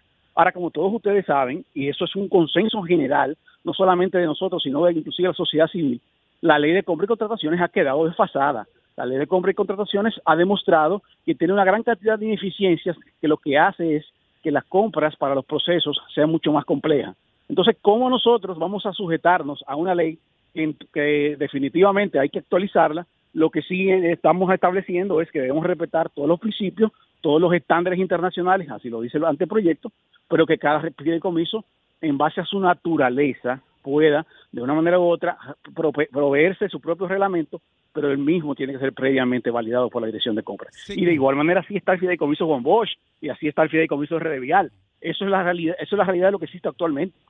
Sigmund, Sigmund, Juan Ariel Jiménez, economista, vicepresidente del Partido de la Liberación Dominicana, dice lo siguiente.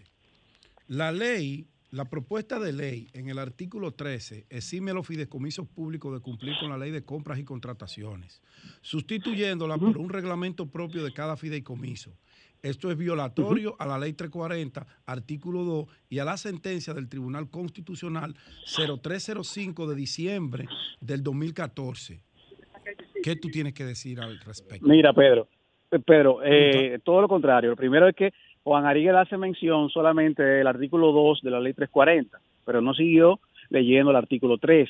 El artículo 3 de la 340, que como acabamos de mencionar, establece la excepción de que entidades financieras o no financieras u organismos de esa naturaleza podrán prever, podrán constituirse y podrán utilizar reglamentos de compra que apliquen directamente a estos siempre y cuando se respeten los principios de esta propia ley. Y eso es lo mismo que nosotros estamos haciendo.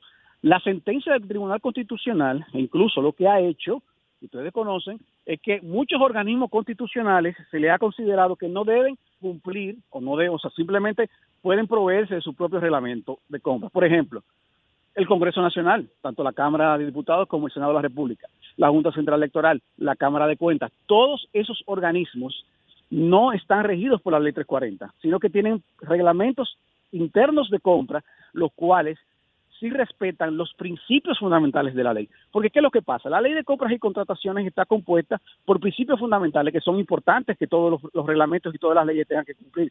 Transparencia, eficiencia, objetividad, todo eso. Ahora, hay particularidades propias de la ley que no pueden ser traspoladas a todas las entidades del sector gobierno y entidades como esta, como los fideicomisos, porque no tienen sentido, no tienen la lógica. Entonces no hay ninguna violación en ese sentido. Lo que sí nosotros no podemos es hacer una un reglamento validado por la Dirección General de Compras para los fideicomisos, el cual sea no prevea que, por ejemplo, haya necesidad de que los procesos sean sean eh, públicos, de que hayan que subirlo en una página web, de que no haya el principio de competencia, permitir la competencia. Todos esos elementos sí tienen que ser preservados y resguardados por los, por los reglamentos. Pero lo más importante Pedro, es que estamos diciendo en el anteproyecto de ley que todo reglamento previo a su propia eh, operación y ejecución tiene que ser validado y aprobado por la Dirección General de Compras y Contrataciones. O sea, ¿qué mayor garantía que el órgano rector de las compras y contrataciones de la República Dominicana tiene que previamente darle el visto bueno a ese reglamento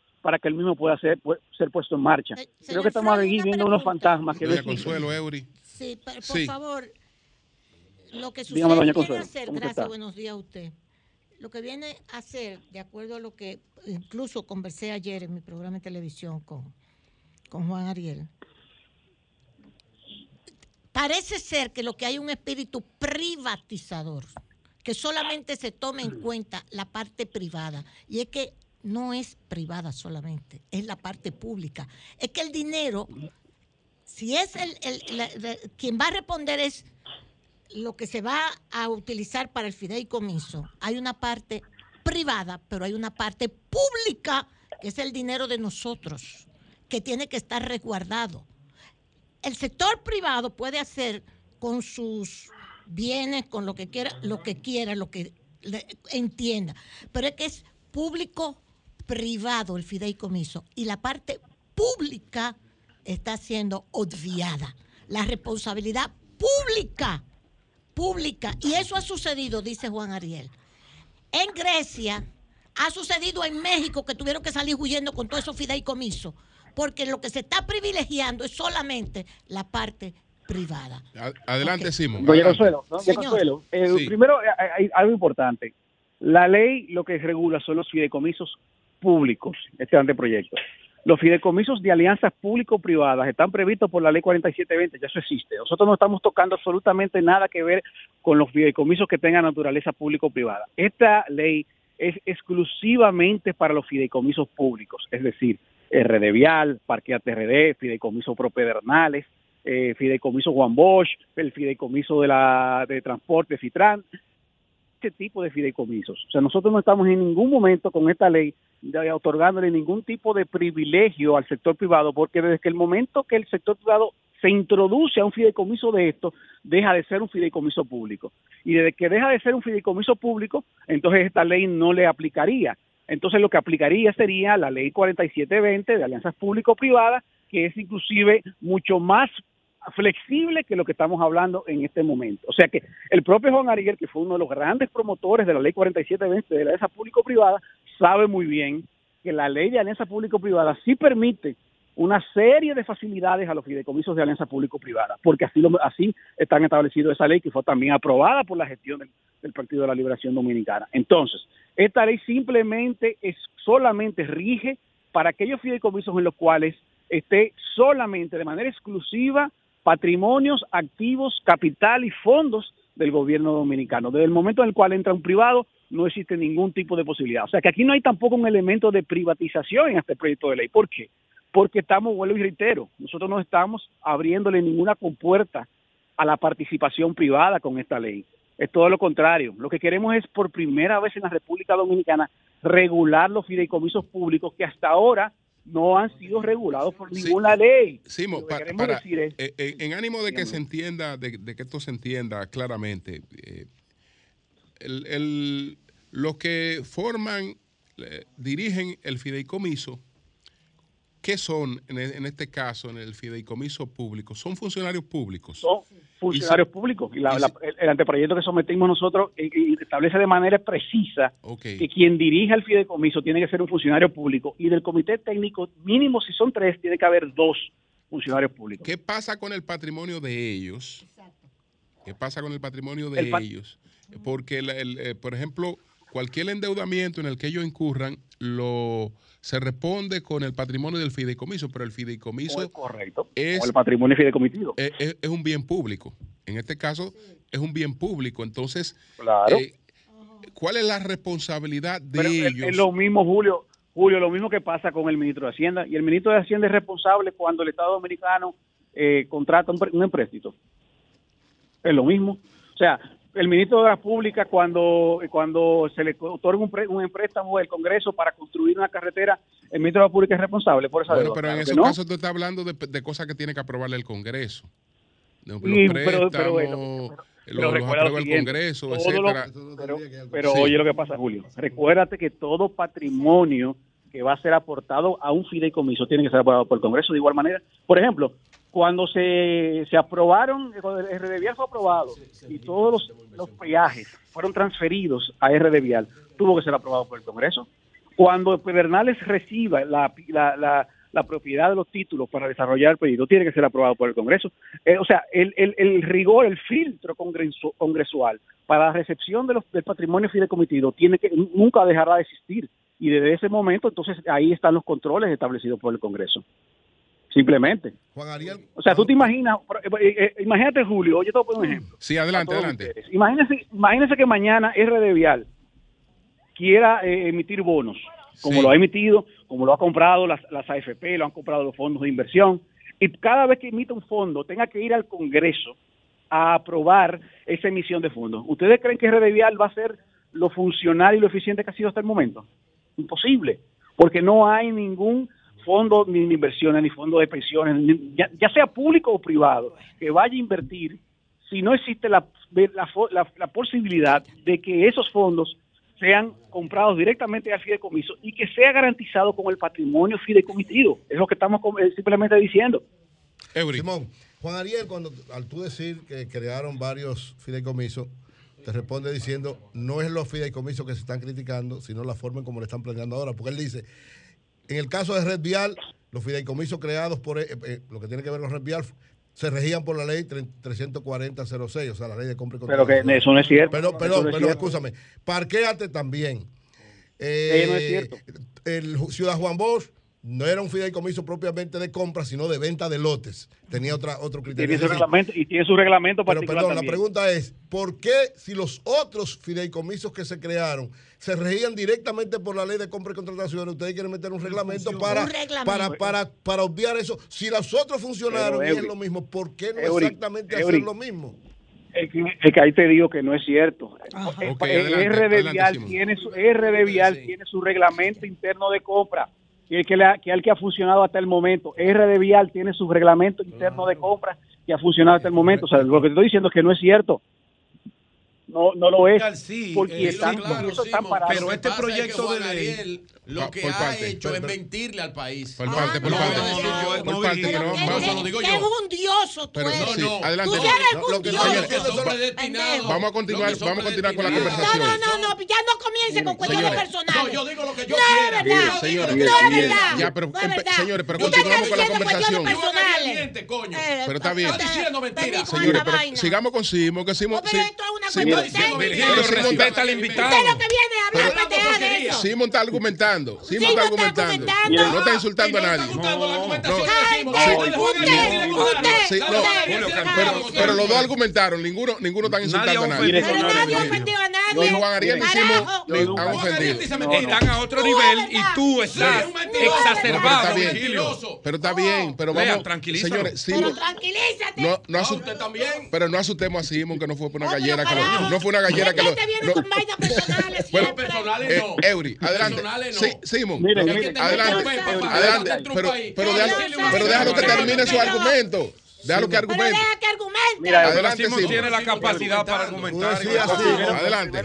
Primero es importante. En tu, en tu tweet tú decías, en el caso de Red Vial, de Fideicomiso, tomaron deuda, hicieron compras y contrataciones, todas al margen de una ley. Había una ley. Todas totalmente. No, la ley, la ley de compras y contrataciones no fue al margen de una ley. Ahora escuchémoslo a él. Adelante. Pero escuchémoslo a él, por favor. Espérate. Adelante. Siga, señor. Adelante, Primero quiero dejar aquí establecido Juan Ariel y yo nunca vamos a discutir en, lo personal. Yo respeto a Juan Ariel como uno de los políticos más decentes y más capacitados que tiene la República Dominicana y es una persona a la cual le reconozco muchísimos méritos. O sea que la discusión de nosotros es simplemente de contenido y de posiciones. Decía, decía Eury, mira, tanto RD Vial como Parqueate RD, por mencionar dos, ambos que fueron constituidos eh, durante la vigencia de la ley 340, eh, tienen su propio reglamento de, interno de compras, el cual está establecido conforme a la propia ley de compras. Es que es lo que yo he dicho, señores, es que la propia ley de compras en el artículo 3 establece que este tipo de vehículos tienen la potestad de establecer su propio reglamento siempre y cuando respeten los principios de la ley 340. Nosotros no estamos diciendo que vamos a violentar la 340. Lo que estamos diciendo es que un fideicomiso no puede tener una, o sea, una operatividad de compras y contrataciones igual que la que tiene una institución pública. Por ejemplo, una empresa. ¿Ustedes creen que eh, eh, la empresa ahora que se constituyó para Punta Catalina, de recién aprobación del Congreso, no puede regirse por un procedimiento como el que establece la ley de compras y contrataciones? Porque cuando se, cuando se daña una, una correa, cuando se acaba el carbón, ¿ustedes creen que podemos esperar tres meses? Para hacer una licitación abierta y esperar no, no, no, no, no está hablando, no, no está aplicando, él no está hablando de violar ley. Eh, adelante, Simón, adelante, Simón, adelante. Entonces, lo que estoy diciendo es que lo que lo que estoy diciendo es que todo este, este tipo de vehículos requiere de una operatividad mucho más eficiente. Y es por eso entonces que la propia ley 340, señor artículo 3, así lo establece, permite que se creen reglamentos de operatividad para este tipo de vehículos siempre y cuando se respeten los principios de la ley. Y es eso lo que estamos diciendo y ratificando en el anteproyecto de ley. El anteproyecto de ley dice claramente que se tienen que respetar los principios de la ley de compra y contrataciones, pero tiene, que cada uno tiene que tener un reglamento interno que el mismo debe ser aprobado, lo reitero, por la Dirección de, compra y contrataciones, señores. Otra cosa, otra cosa sí, Simón. Que lo va a validar. Eh, Simón, la superintendencia de banco regula las instituciones de banco, las regula, regula las instituciones de intermediación financiera. ¿Por qué entonces va a regular eh, eh, los fideicomisos, que no son instituciones de intermediación financiera? Esa es buena pregunta. Mira, tú, eh, tú sabes, Julio, que ese, eh, esa fue una de las discusiones de la comisión que trabajó este anteproyecto de ley, eh, identificando sobre cuál órgano regulador debía caer este los fideicomisos públicos, porque ahora mismo no existe ninguna ninguna disposición, es lo que vuelvo y, menciono, ahora mismo los fideicomisos no los regula nadie, o sea, no hay ninguna ente, entidad, regulador que pueda supervisar o fiscalizar los fideicomisos en la actualidad. Entonces, nosotros en las discusiones entendíamos que la superintendencia de bancos es la que podría tener mayor afinidad por el tipo de vehículo que estamos diciendo. Como el fideicomiso históricamente es un vehículo eh, de tipo financiero, de tipo crediticio, como el solo fideicomisos del mercado de desarrollo hipotecario, nosotros entendimos que bajo ese amparo es que donde más donde más tiene afinidad su regulación, donde podría haber mayores profesionales que puedan entender la, la naturaleza del vehículo del fideicomiso. Y es por eso que nosotros lo hemos puesto ahí. No hay un interés particular, eh, sino la razón fue esa. Nosotros en las discusiones lo que hemos visto, lo que hemos visto, por ejemplo, Simo, tú sabes que se ha intentado que la superintendencia regule a las cooperativas, sobre todo estas grandes cooperativas que operan como instituciones de intermediación financiera. y lo que históricamente ha alegado la superintendencia es que debe crearse otro mecanismo, porque entiende que tiene ya responsabilidades suficientes con la que hmm. con la de los bancos. Entonces, en, este caso, en este caso, eh, pues habría que modificar la ley de, orgánica de la superintendencia de bancos. No, no, no entiendo que no, simplemente porque la ley orgánica no no no, no prohíbe de manera eh, expresa la posible integración de otras entidades para ser regulada para la superintendencia. En este caso no no sé cuál es la posición de superintendencia sobre esta, esta propuesta nuestra, pero esta propuesta se, la, se basa, como, como te decíamos, entendíamos que la entidad más afín, ¿no? Cuando hicimos un, un mapeo de las entidades públicas que pudieran estar fiscalizando el fideicomiso, entendíamos que esa era la que tenía mucho más, afinidad de todas las demás. Simón, la superintendencia de valores no, no tiene más posibilidad de ser reguladora de esto que la de que la de bueno se, se, discutió se discutió pero lo que pasa es que en el caso del fideicomiso público no necesariamente todos los fideicomisos públicos van a ser emisores de valores, ¿me entiendes? O sea, como la, Superintendencia de Valores es una entidad muy especializada para, para regular todo lo que son la emisión de títulos valores, en este caso no necesariamente son emisoras de títulos valores. Entonces, en algunos casos podrías escaparse del ámbito de sus competencias. Finalmente, Pero por eso vimos que la Superintendencia de Banco tiene más flita. Don Sigmund. ¿Cuántos proyectos de fideicomiso ustedes en estos dos años y cuatro meses que llevan de gobierno han aprobado con la ley vigente y cuántos están funcionando de manera satisfactoria? Ok, mira Pedro, eh, hay, algo importante también que se, ha creado una especie de ficción con, con, esta gestión de que nosotros hemos sido los grandes promotores del, del fideicomiso, cosa que no es así nosotros creemos en el fideicomiso y lo estamos potencializando y creemos que los fideicomisos son eficientes si son utilizados de manera correcta. Nosotros en esta gestión hemos, el presidente ha creado de manera puntual el fideicomiso Propedernales, que es el fideicomiso más importante creado en esta gestión, que ya ustedes conocen más o menos lo que está ejecutando. Está el fideicomiso de la policía, que debo mencionar que es un fideicomiso que ni siquiera ha recibido ningún fondo público. Alguien dijo ayer, creo que el, aspirante presidencial del PLD, que el fideicomiso de la policía estaba recibiendo fondos, cosa que no es así. Eh, está el fideicomiso de, del, transporte, que tampoco fue creado por nosotros, fue el fideicomiso creado en la gestión anterior. Parque ATRD viene de la gestión anterior. O sea, nosotros no hemos creado más de tres fideicomisos, eh, eh, realmente, Pedro, y el más importante es el de Pedernales. Los demás son fideicomisos que nosotros hemos heredado en la gestión pasada y sí le hemos dado utilidad y lo hemos potencializado, porque entendemos que son grandes vehículos para el desarrollo de la República Dominicana. Bueno, señor. o sea, nosotros no criticamos esa, esos no, no, yo no, yo no critico, yo solamente quiero saber la cantidad que ustedes aprobaron con el marco regulatorio que existe al día de hoy para establecer un, una, una realidad de si es viable o no este proyecto de ley tan criticado. No, pero que, lo que luego te digo, eh, eh, Pedro, nosotros entendemos que los fideicomisos hasta el momento que existen son legales porque fueron ratificados por el Congreso Nacional y fueron y fueron creados por decreto presidencial como así han, creado hemos creado nosotros. Ahora lo que nosotros sí hemos tenido la preocupación mm. de que ya los fideicomisos están siendo una realidad en la República Dominicana debe existir una ley que los regule. En eso sí nosotros nos hemos preocupado, que es lo que la pregunta que debemos hacer al PLD, que en 10 años no aprobaron una ley. Nosotros sí la aprobamos. Bueno, pues muchas gracias a Simón Freimena, el director ejecutivo de la Dirección General de Alianza Pública Privada. Eh, finalmente pregunta doña Consuelo, Simón que por qué... Desde mayo que está aprobado. Que por qué al acostarse la paloma, por lo menos del año, ¿no? Desde mayo no. del año. Sí. Ahora que... que ¿Por qué la última semana del año? Sí. Tiene su agenda. Pero esa ley, se llama Adelante. hace varios meses. Dígame. Mira, doña Consuelo, esa ley, esa ley se aprobó, en ese anteproyecto se aprobó en el Senado ya, ¿Sí? hace varios meses. En mayo, Lo que pasa es que en la Comisión de Hacienda, exacto, la ¿Sí? Comisión de Hacienda de la Cámara de Diputados tuvo varios meses discutiendo la, la iniciativa. Yo fui en varias ocasiones a ser entrevistado allá. Hay una hay un informe que lo que lo que tenemos que nosotros preguntarnos es por qué habiendo un informe favorable de la Comisión de Hacienda donde participan todos los partidos, entonces ahora okay. es que nosotros nos damos cuenta, oh, y nos sorprendemos, la oposición se sorprende hoy de que existe ese anteproyecto, ah. cuando tenía meses trabajándose en el Congreso, cuando se aprobó la Comisión de Hacienda. Entonces, por eso que yo digo que esto es un, es un, tema más que al final del día es un poco de política para finalizar el año. Claro. Bueno, Simón, salud, que tenga gracias, éxito, que tenga buen año. Muchas gracias. Suerte, buen fin de año. suerte con ese lío. y mucha suerte, sí. No, pero el, el, el, el argumento, ha dado argumento. Muy, no, no, el argumento, claro que sí. El argumento. Virgilio era que le iba a dañar la argumentación así. Y él desautorizó y él desautorizó a Virgilio. Pero, pero claro y preciso. Gracias, Simón. Te desautorizó. Te desautorizó. Gracias, Simón. Gracias. Coge una vacaciones hasta enero, Virgilio. Gracias, Simón. Ahora, lo que tenemos que ver es la verdad que establece no, ya las alegaciones que establece Simón Freud contra las mentiras y las Gracias, Simón. Cambio fuera.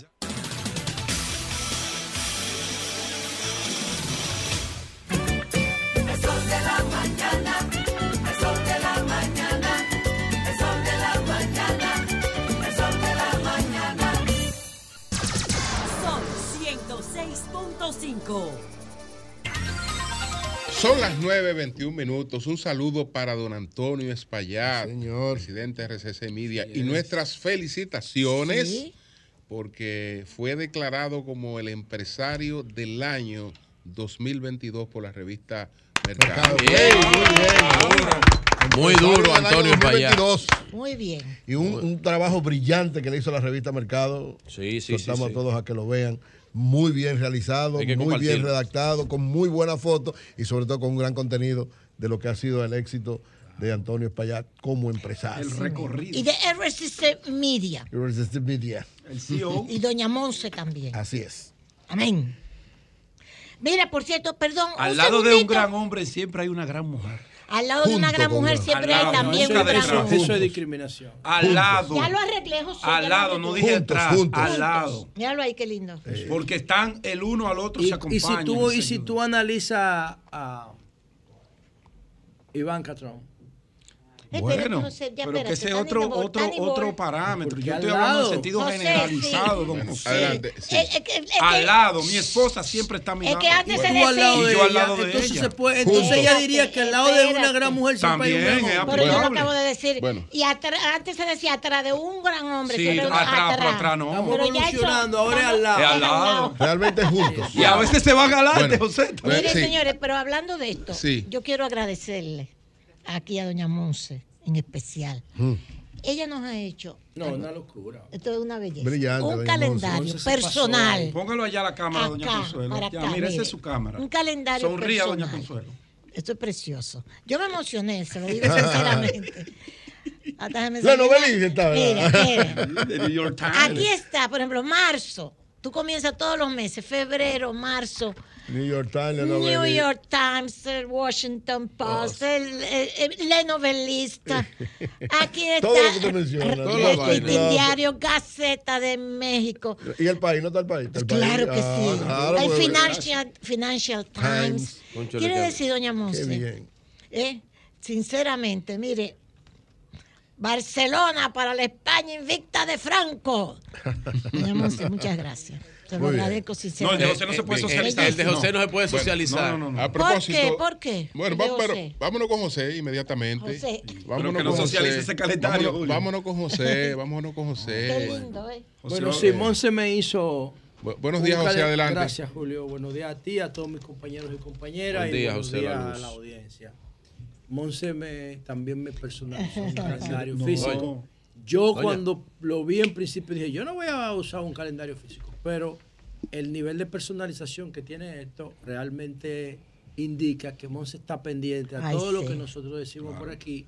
No es la primera vez que Monse hace esto, nos lo ha hecho antes, anteriormente, y el regalo que me envió de Navidad también es un regalo personalizado. Le agradezco mucho esos detalles. Esos son los detalles que fortalecen la relación. Así mismo. Porque tú sabes que esa persona no solamente es la segunda en el grupo de RCC Media, sino que hace su trabajo, que está pendiente.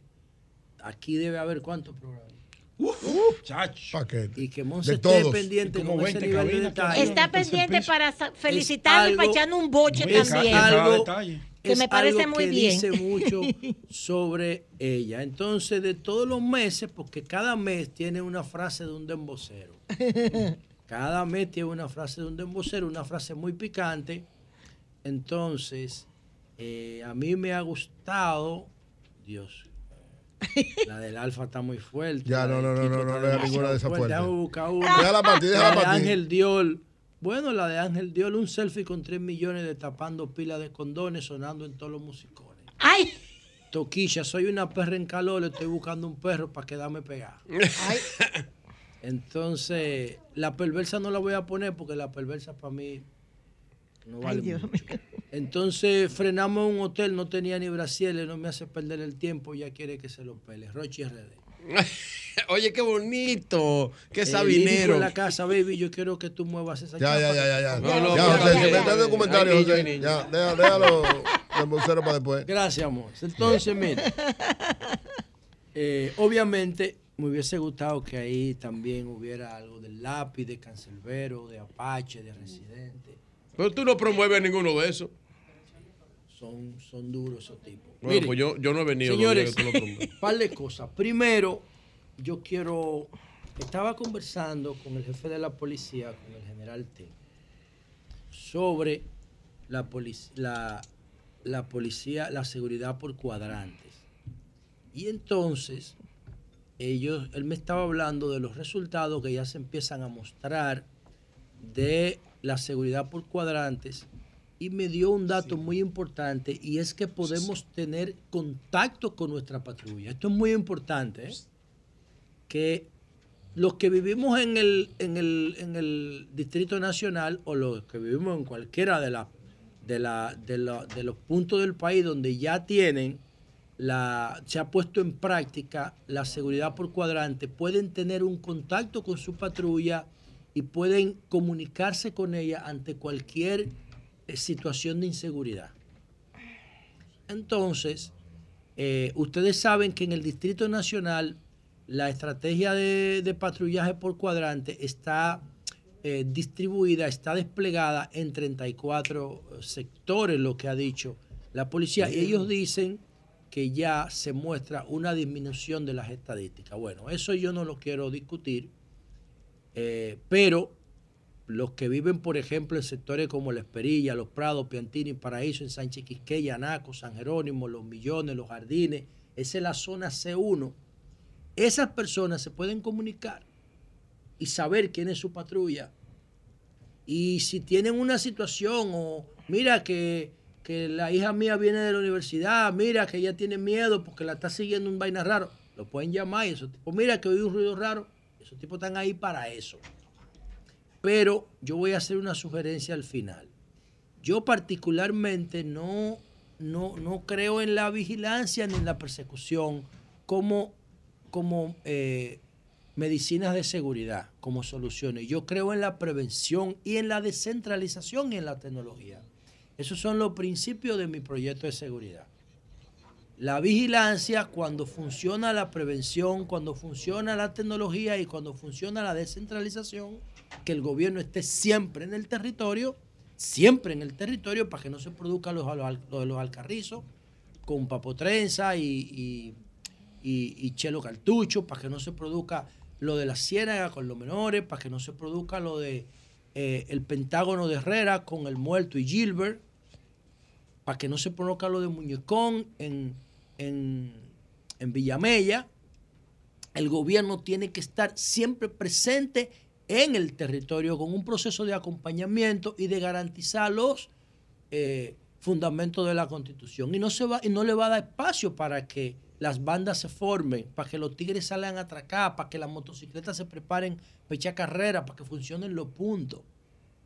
Si el gobierno está en el barrio, vamos a tener seguridad. Si el gobierno solamente va al barrio, cuando hablo del gobierno hablo de todas las instituciones del Poder Ejecutivo, incluyendo la policía. Y a la policía tiene un departamento que se llama DINTEL, que es como el DNI de la policía, que es el que tiene que preparar los informes preventivos de inteligencia de seguridad. Entonces, cuando esas instituciones funcionen, no va a haber problema de seguridad grave. ¿Por qué? Porque vamos a actuar antes de que se produzca el problema. No hay cosa que se parezca más que la medicina preventiva y la seguridad preventiva. Si no te cuidas preventivamente desde el punto de vista de la salud, te vas a enfermar, te va a salir más caro y va a ser más sacrificado tener que hacer dieta, tener que someterte a operaciones, tomar pastillas para la presión, enfrentar las consecuencias de la diabetes. Si tú haces medicina preventiva, no tienes que bregar con nada de eso, aunque tenga que sacrificar ciertos placeres. Es lo mismo la medicina preventiva y la seguridad preventiva. Entonces, ¿qué yo le quiero sugerir a la policía y le, agradezco que me hayan empoderado de esta información para compartirla con la audiencia de Sol, de que puede haber una relación entre las patrullas de tu perímetro, las patrullas de tu cuadra y tú. Bueno, yo quiero que esto se institucionalice. No que yo mire una patrulla por la calle y la pare y le diga, mire, ustedes son la patrulla de mi cuadrante. Ah, yo soy José Luz, yo vivo ahí. ¿Cuál es el teléfono de ustedes para yo llamarlo si tengo una necesidad? No porque eso no se puede, eso crea tráfico de influencia, eso no se puede. Lo importante es que la policía establezca un centro de información y que tú llames a ese centro de información, ojalá pudiera ser con un shortcut, con un asterisco, asterisco tres números, que tú llames directamente y tú digas, mira, yo vivo en La Esperilla, aquí, o en Naco, en el Alberto el número 8. ¿Cuál es mi patrulla? ¿Cuál es su número y con quién yo me tengo que comunicar? Y si ellos no me hacen caso, ¿a dónde yo reporto eso? Entonces eso tiene que estar en una app, eso tiene que estar en un centro de, en un call center, para que la gente sepa que puede llamar ahí y que ese call center se comunique con la patrulla.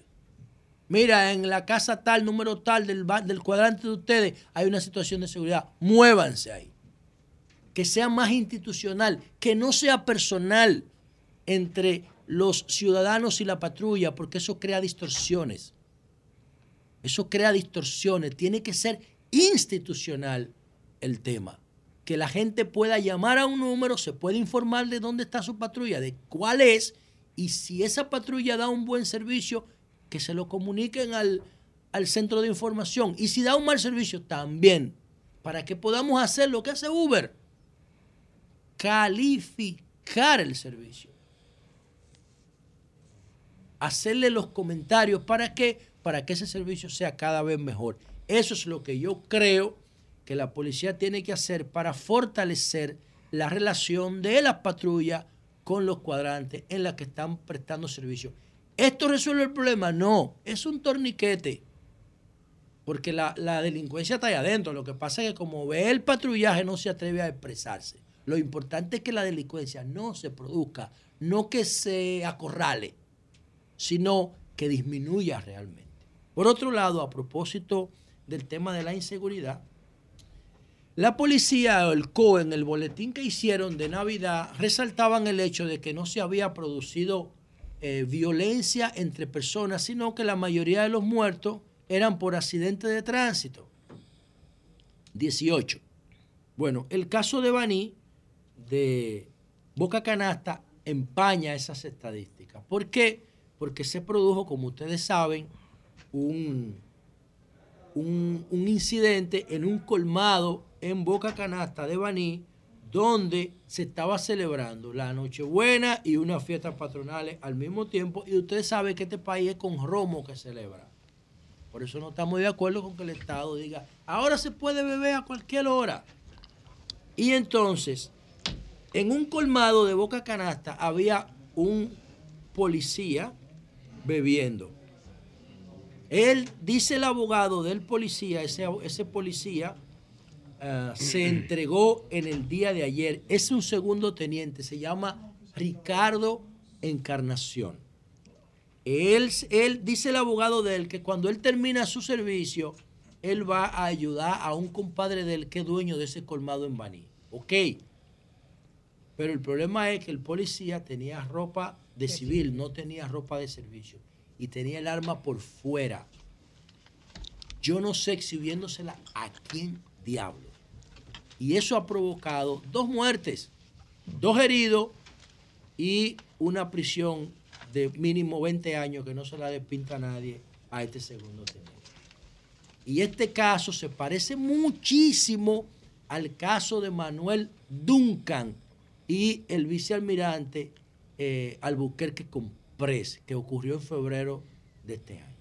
Uno de los casos que más impactó al país. Y yo voy a decir por qué se parecen tanto. Pero primero, yo quiero que veamos el incidente que costó la muerte a Jason Ramírez, el padre del menor, de ese menor que está ahí, que empezó todo, que yo le lo voy a narrar ahora, y Wardis Peguero, señores, una persona que estaba de visita en el país por la Entonces vamos a empezar, vamos a empezar con el, con el video. Mira, Miren, hay un niño, el policía es el que tiene el ticher y la gorra roja que está de espalda en el mostrador. Y viene un menor a tocarlo y lo toca el arma. Sí. Lo que nadie puede precisar es si lo hace de maldad. Ve, porque él se sorprende, ¿lo ven? Que el menor se sorprende. Y el policía le toca en el pecho y le dice que tú me vas a desarmar. Ve. Mírenlo ahí otra vez, lo vamos a poner. Ese video fue el primero que salió. Lo publicó una muchacha en, en Instagram. Miren, ve. Le topa y el policía le da por el pecho. Ese muchachito se va y el policía empieza a discutir con otro menor que yo no sé si es que el policía lo está confundiendo con este. Entonces ese, ese muchachito va a buscar a su familia. Y cuando viene de allá para acá la familia, sin mediar palabra, le entran al policía, al segundo teniente. Mírenla ahí, la familia entera, el barrio, miren. El segundo teniente está armado. Y miren el juidero cuando tira el primer tiro. Y miren el del poloche blanco donde cae. Y ese que cae ahí, el segundo del tichera azul, ese de los tenis blancos, es el papá del muchacho. Entonces, ¿Él lo mató? Sí, lo mató afuera. Por eso yo digo que el caso se parece mucho al de Duncan. Mírenlo ahí, al lado del carro. ¿Lo ven? Donde lo remata, mírenlo ahí. ¡Pum! Cae. E, ese carro es del policía. El policía se monta en el carro con la pistola en la mano y se va y deja al muerto atrás. ¿Lo ven? Qué, muerte más pendeja. Ese muerto que está ahí se llama Jason Ramírez. Ese es el papá del menor. Sí. Entonces, ¿por qué yo digo, lo ven, lo ven muerto detrás del carro? ¿Por qué este caso se parece mucho al de Duncan? Porque el policía en principio se defiende. Pero después que tiene la situación controlada, que nadie lo está enfrentando, sale. Pero no la tenía controlada, La tenía controlada tenía porque nadie lo enfrentó. No, no, no. No, no, tenía la gente no, encima. No, ahí. Yo estoy hablando. Ah, en el video que Pon el video otra vez. En el video que tú muestras tenía la gente encima. No, no, no. Adentro del colmado sí, pero fuera no. Con esa multitud él no tenía esa, esa situación No, no, no, miren, miren, miren. Ahí él no tiene nada bajo control, ¿verdad? Sí. No. Entonces ahí es que él empieza a disparar. Mírenlo ahí, como la gente empieza a correr. Él por lo, menos, por lo menos debió hacerlo al aire, pero no, era, no, era, verdad que con esa multitud tenía nada ahí controlado. No, ahí no. Mira que nadie lo está enfrentando, ¿lo ves? Eh, que nadie lo está enfrentando, ahí no. pero el papá No, no, no, páralo ahí, páralo ahí, dale para atrás. No, no, no, no. Está bien. Ahí nadie lo está enfrentando, ahí, páralo. Ven, ahí está todo el mundo huyendo. ¿Quién lo está enfrentando ahí? No, pero es la adrenalina, le dieron no, no, viaje, no, bueno, la adrenalina. Él es policía, él está entrenado. Ahora, deja que el video vuelva y corra.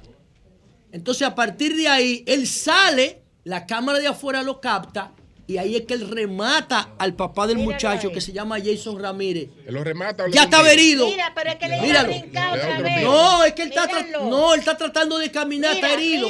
no, no, herido. no, está herido. Está herido, está, herido del primer disparo de Está corriendo en un pie. Está tratando de salvarse. Está tratando de salvarse y él lo remata. mírenlo ahí. mírenlo, mírenlo, mírenlo, mírenlo. Hasta le da otro disparo. para rematarlo en el piso. lo remató. Además, está la situación. Está indefenso. no está armado. y está herido. Además está la situación. Pero le brincó arriba el policía. Lo lamentable es que ese señor también está con una pistola ahí en, en un eh, Eso fue lo, así empecé el comentario, porque él está con una pistola exhibiendo el arma. eso, eso, Entonces el menor parece ser, el menor parece ser que le toca sin querer. Mírenlo ahí, porque el menor mm, se sorprende. son muchachitos toditos, mira. Toditos son chamaquitos. Son niños.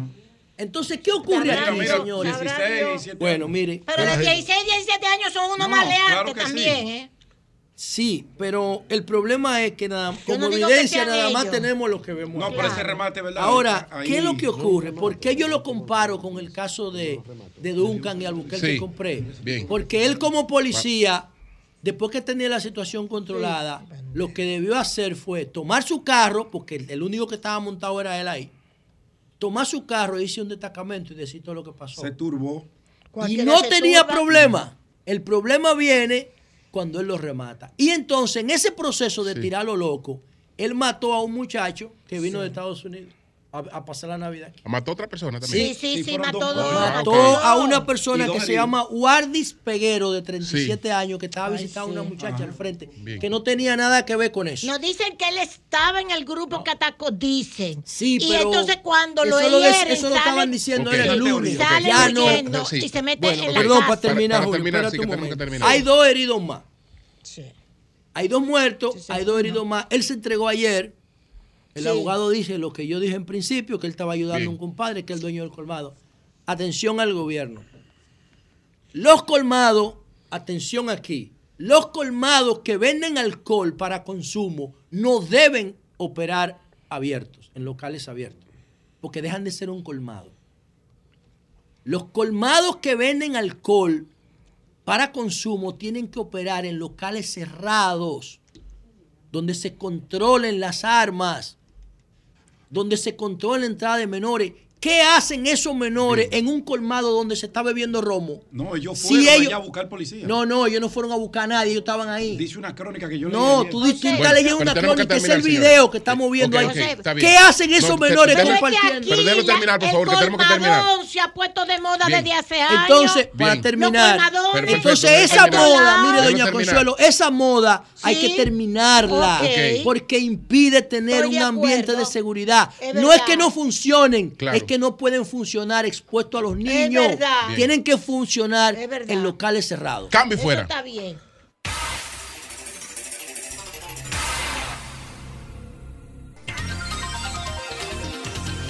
Bueno, señores, son las 9.50 minutos. Nos vamos inmediatamente. Pusimos la presentación de Magín, ¿no la pusimos? Adelante. Ay.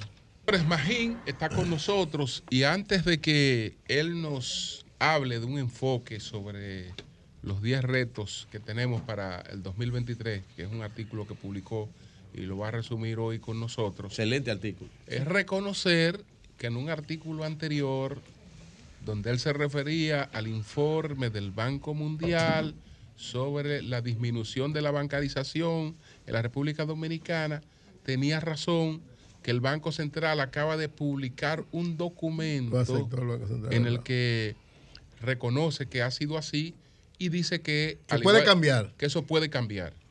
Que eso puede cambiar y que eso también puede ser una oportunidad. Pero admite que eh, el Banco, Mundial, tenía razón. Entonces, Magín, adelante. Eh, bueno, buenos días a todos. Y yo creo que lo, que dijo el Banco Central es lo que había que decir. O sea, eh, como yo había escrito en mi artículo, esos son los datos. Ahora, eh, como tú dices... La tendencia puede ser cambiar eso. Y el Banco Central dice, yo creo que es una gran oportunidad, porque la verdad es que tenemos un buen sistema financiero, tenemos buena eh, tecnología, digitalización del sistema financiero, y bueno, entonces lo que hay es margen para crecer. Hay que ver por qué, si cayó efectivamente, por qué cayó. Pero lo que significa es que podemos aprovechar este buen sistema financiero que tenemos, moderno, para bueno, bancarizar un, mayor, mucho mayor porcentaje de la población y yo creo que eh, eso está en línea con lo que dijo el Banco Central ayer. Bueno. Más ¿cuáles son los retos de la economía para el 2023 de la economía dominicana?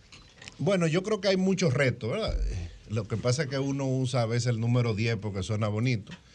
Y a mí se me ocurrió, bueno, poner 10. Eh, Vamos a ver. Primero. Que, son del 2023, pero yo creo que son de largo plazo también. Eh, y no necesariamente en orden, pero eh, yo creo que el primer reto que tenemos es el, problema de Haití. o sea, tú tienes la misma isla, el país más pobre de América Latina, uno de los países más pobres del mundo, con el país de mayor crecimiento en los últimos 50 años, la región. Eh, no podemos decir que somos un país rico, pero eh, eh, la diferencia de ingresos es abismal. Entonces, ya eso es un tema, porque claramente los flujos de migración van a ir del país más pobre a más rico. Así es. Ahora, tú tienes ahora un estado colapsado. ¿Cómo tú vas a manejar eso? Evidentemente hay oportunidades, por eso es que Haití eh, es el nuestro, uno de los dos principales socios comerciales. O sea, siempre va a haber oportunidad de nosotros suplirle bienes y servicios a ellos. Pero, ¿qué va a pasar con un Estado colapsado? Claro. Y sin duda ese ha sido el principal tema del, de la agenda del presidente Abinader.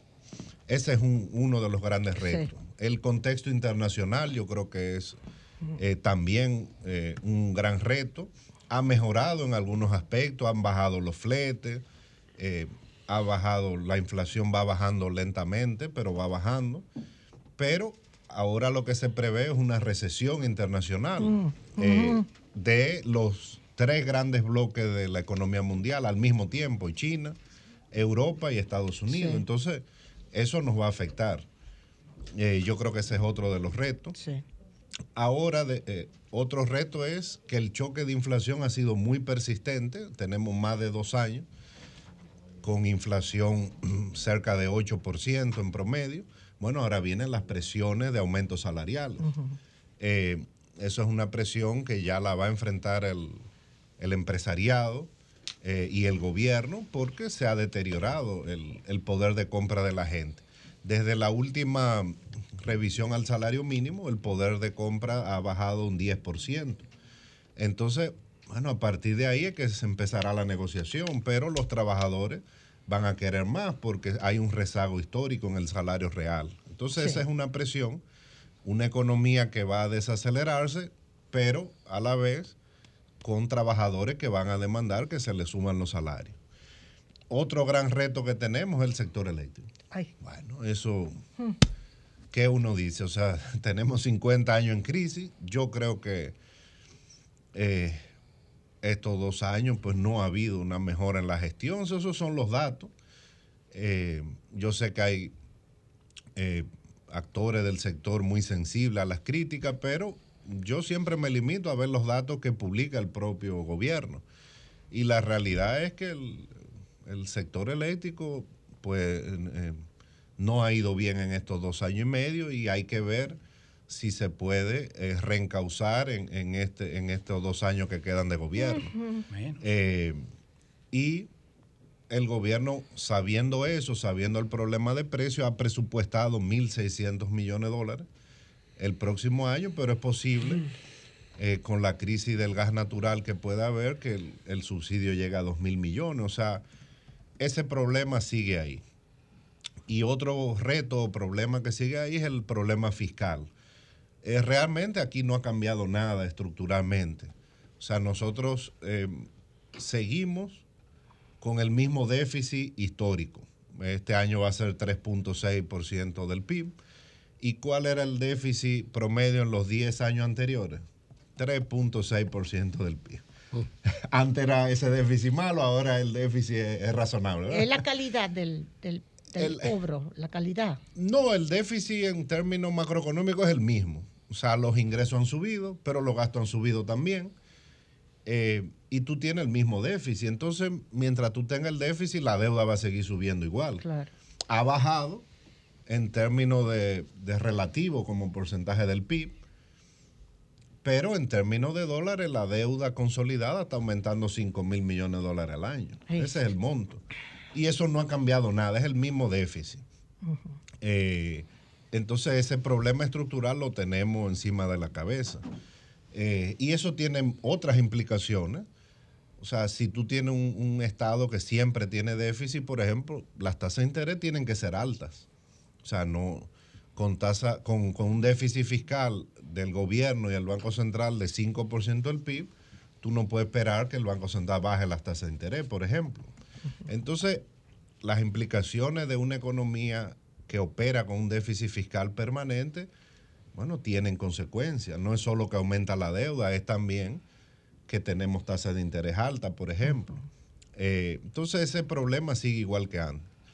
Otro reto que yo creo ya que cada vez más evidente es la desigual carga tributaria. Eso.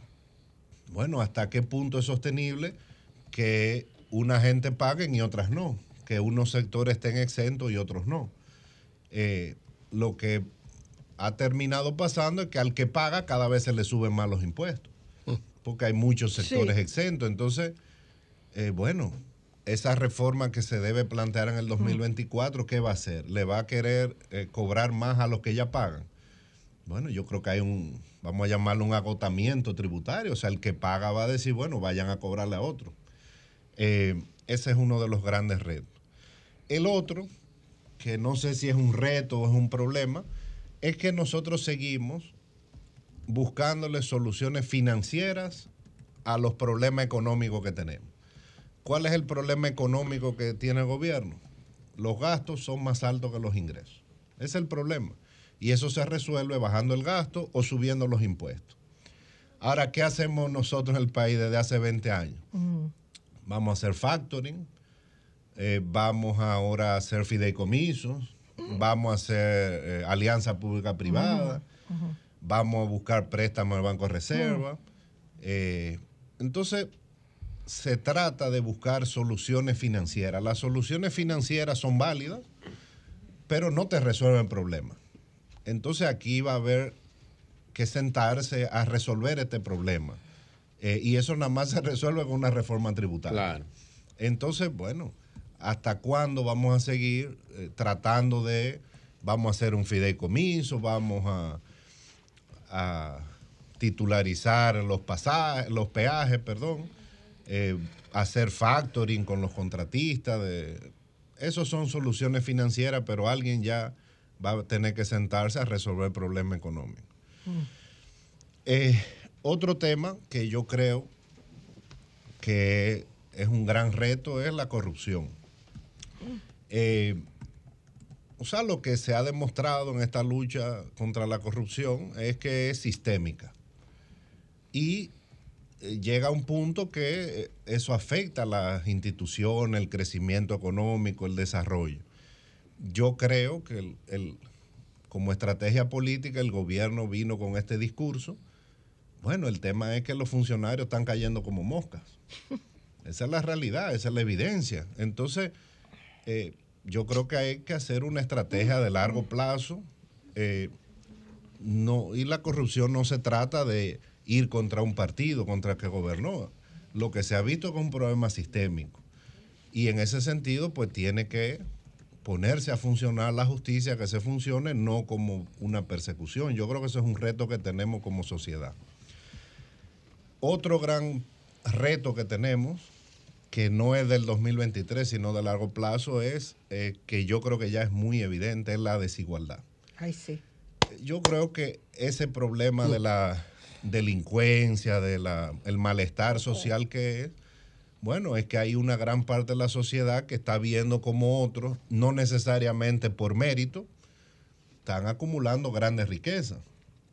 Bueno, entonces, ¿qué tú le dejas a toda ese 40, 50% de la población que no, no va a poder eh, hacerlo? Bueno, tiene que corromperse, se dedica a la, a la delincuencia o lo que sea. O sea, el nivel de desigualdad está llegando a un punto que va a complicar eh, la convivencia social en el país. Y eso es, eso es un reto de corto plazo que se resuelve con política fiscal, como lo hace en Europa con gasto público, pero el gasto público aquí no es eh, de calidad. Y a largo plazo eso se resuelve con educación, pero... ¿Y la, trabajo? La educación es mala. Entonces, eh, eso es un problema. Y bueno, el último, eh, de, esta lista que yo hice, pero que no, no necesariamente es el último, debe haber muchos retos, hay un tema que hay que prestarle atención, que es el cambio climático, que para nosotros es difícil como un país pequeño, pero eh, todo esto que está pasando pues afecta, implica recursos, eh, implica acciones con organismos internacionales que hay que prestarle atención como, como país. Bueno, pues muchas gracias, Magín. Muchas gracias por este panorama eh, tan completo que, hizo innecesarias las preguntas. Demasiado completo. Gracias, gracias, Magín. Muy bien, excelente. Bueno, que pase buen, buen fin de año. Igualmente. Salud. Gracias, hermano. Salud.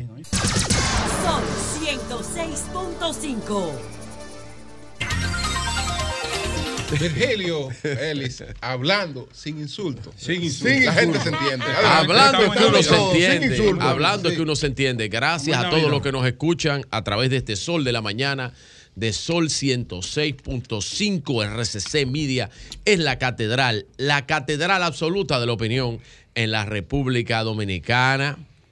Bueno, estamos casi en Año Nuevo. Buenas las perspectivas de Don Magín Díaz Crecimiento de la República Dominicana, 5%. Más que bueno para este año. Más que bueno. Y eso me da una perspectiva, aunque internacionalmente hay unas perspectivas negativas. Yo creo que la República Dominicana, y según lo que dicen organismos internacionales y economistas destacados, va a mantener entre un 4 y un 5 el año que viene también. O sea que vamos a tener, nuestra economía va a seguir creciendo y va a seguir fortaleciéndose. Miren, después de la participación del director de Alianza Público-Privada, don Sigmund Freud, me, a mí me, pocas cosas me quedan por decir, pero la verdad es que no se puede todos los días, a cada minuto, a cada instante, manipular y mentir. Hay que tener cuidado cuando la población, que no es tonta, que no es pendeja, usted intenta manipularla de forma vil e intenta mentirle como que nada ha pasado, como el que se evacua y no lo siente. Usted no puede hacer eso. Tiene que delimitar. Miren, cuando aquí lo que se está logrando y lo que se quiere hacer. Oiga bien, lo que se está logrando y lo que se quiere hacer es darle un marco legal a lo que no tenía nada, a lo que se hacía, a lo que coja mi bon, para que nos entienda lo que nos escuchan.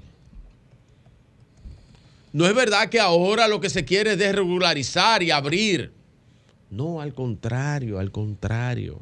Lo que se quiere es establecer un marco legal que antes no lo había. No es violentar la ley de contrataciones públicas, es, reglamentarlo de forma correcta. Porque la ley actual, y me lo decía ayer el presidente de una organización, me voy a ahorrar el nombre, amigo de todos nosotros, que la organización que preside es un fideicomiso, me decía ayer, Virgilio, ahora mismo, según la ley que está, según lo que está actual, yo puedo comprar y hacer lo que yo quiera con el fideicomiso. No tengo reglamentaciones con referente a eso. Esto es otra cosa, lo que se está intentando plantar. Entonces, esto aprobado por el, por el Senado hace cuatro o cinco meses. Y ahora se quiere, ¿por qué ahora se quiere desacreditar el proceso? ¿Por qué se quiere desacreditar lo que está aprobado? Simplemente mentir, mentir, mentir, que algo queda. Y yo no estoy diciendo, ni estoy con esto, pues, denigrando las capacidades de Juan Ariel. Estoy diciendo que lamentablemente él toma por los pelos algunas cosas y miente. Eso es lo que yo digo. De cara al país. Que eso está mal. Eso está mal, Juan, porque tú sabes que se está intentando hacer algo pro país. No es algo que sale del interés de un grupo, no, es pro país y se ha consultado con todo el mundo y se ha trabajado y ya tiene cinco o seis meses ahí, pero tú lo traes por los pelos ahora. Con un interés político y aquí tenemos que dejar la maldita politiquería algún día atrás. Que no podemos politizarlo todo. Porque tú siendo ministro de Planificación y Desarrollo, nunca dijiste nada con respecto a los fideicomisos que estaban ahí. Ni tú ni tu partido ni establecieron un marco legal para regularizar eso. Nada de eso lo hicieron. Entonces, si algo de malo tiene, cualquier cosa que tiene que ver con eso, tú eres compromisario de eso. Ahora criticar lo que quieren establecer un marco legal.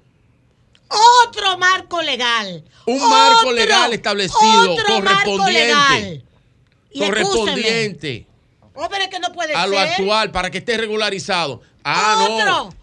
Ah, no, pero antes, ah, doña, doña, si usted me permite, eh, como vuelvo y le digo, y le dije ayer, maestra. pero, otro maestra, como le dije ayer, mire, mire, mire, yo no sabía que usted era vocera de Juan Ariel, pero si usted no, es vocera de Juan Ariel. No, yo soy vocera de Juan Ariel. Ah, Es que usted está, diciendo algo. No, yo estoy diciendo, yo estoy diciendo, yo, yo estoy siendo objetivo, porque lo que está diciendo el que no es, y lo demostró Sigmund Freud Mena cuando llamó aquí, el que está diciendo lo que no es, es Juan Ariel Jiménez. Perdón. Es Juan Ariel Jiménez. Perdón. Mira, los marcos legales y ahora mira, mira, están se estableciendo otros marcos legales. Sí. Mira, mira, se hace una constante oh, en el cual el PLD se ve necesitando introducir elementos para distorsionar, para distorsionar, intenta eh, poner, eh, ocupar con mentiras tópicos en agenda.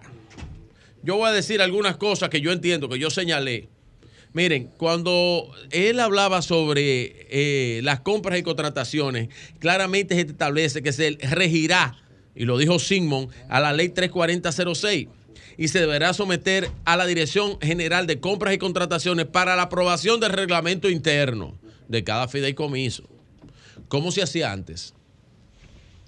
Se lo dejo en el tintero. ¿Cómo se hacía antes? Antes se hacía con la ley. Se lo dejo en el tintero. Oye, antes se hacía con la ley. ¿Fue lo que le dijo? No, está desregularizado. No, no. escúchame. Oye, Ariel se lo dijo muy no claro. es verdad. Antes se hacía no, no, no, no. Cambien la ley.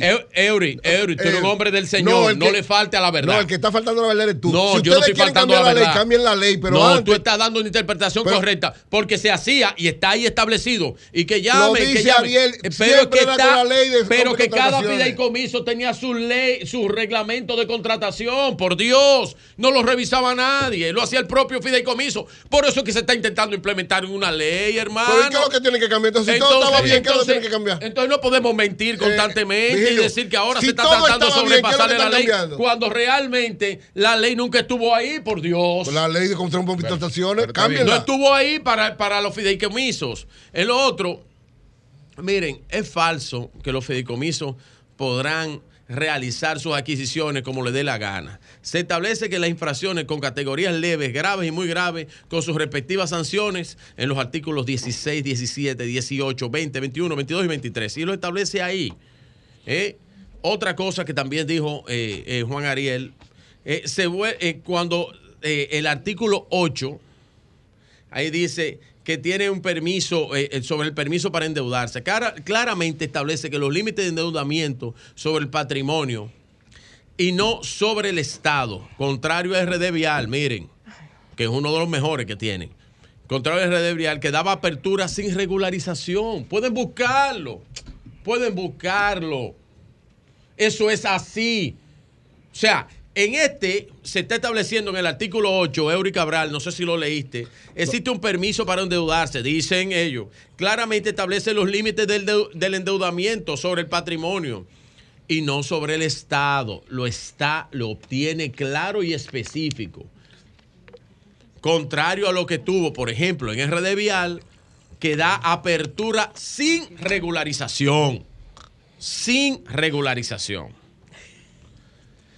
Miren, también eh, el desconocimiento de la ley 189.11 sobre qué son los fideicomisos es aseverar que no contempla el cumplimiento de los procesos administrativos y financieros. Obvia que el órgano regulador, como lo dijo Simón, es la superintendencia, eh, la superintendencia de bancos. Miren, entre otras cosas. Ahora, ¿qué yo le digo a la población, al país? Al país.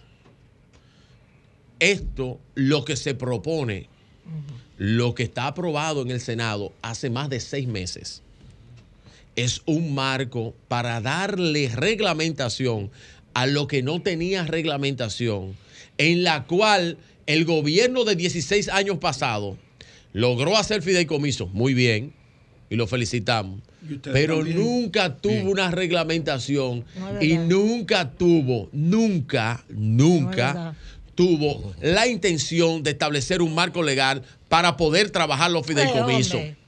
y lo peor, y lo peor es que cuando citan la ley de contrataciones públicas, la cual ellos se la pasaron por el CULO, y vuelvo y digo, desacreditados están todos aquellos del gobierno pasado, todos, incluyendo a Juan Ariel Jiménez, que como hecho, como ministro de ese gobierno, desconocía los actos como por ejemplo están en el expediente antipulpo, donde una persona, una sola persona, una sola familia,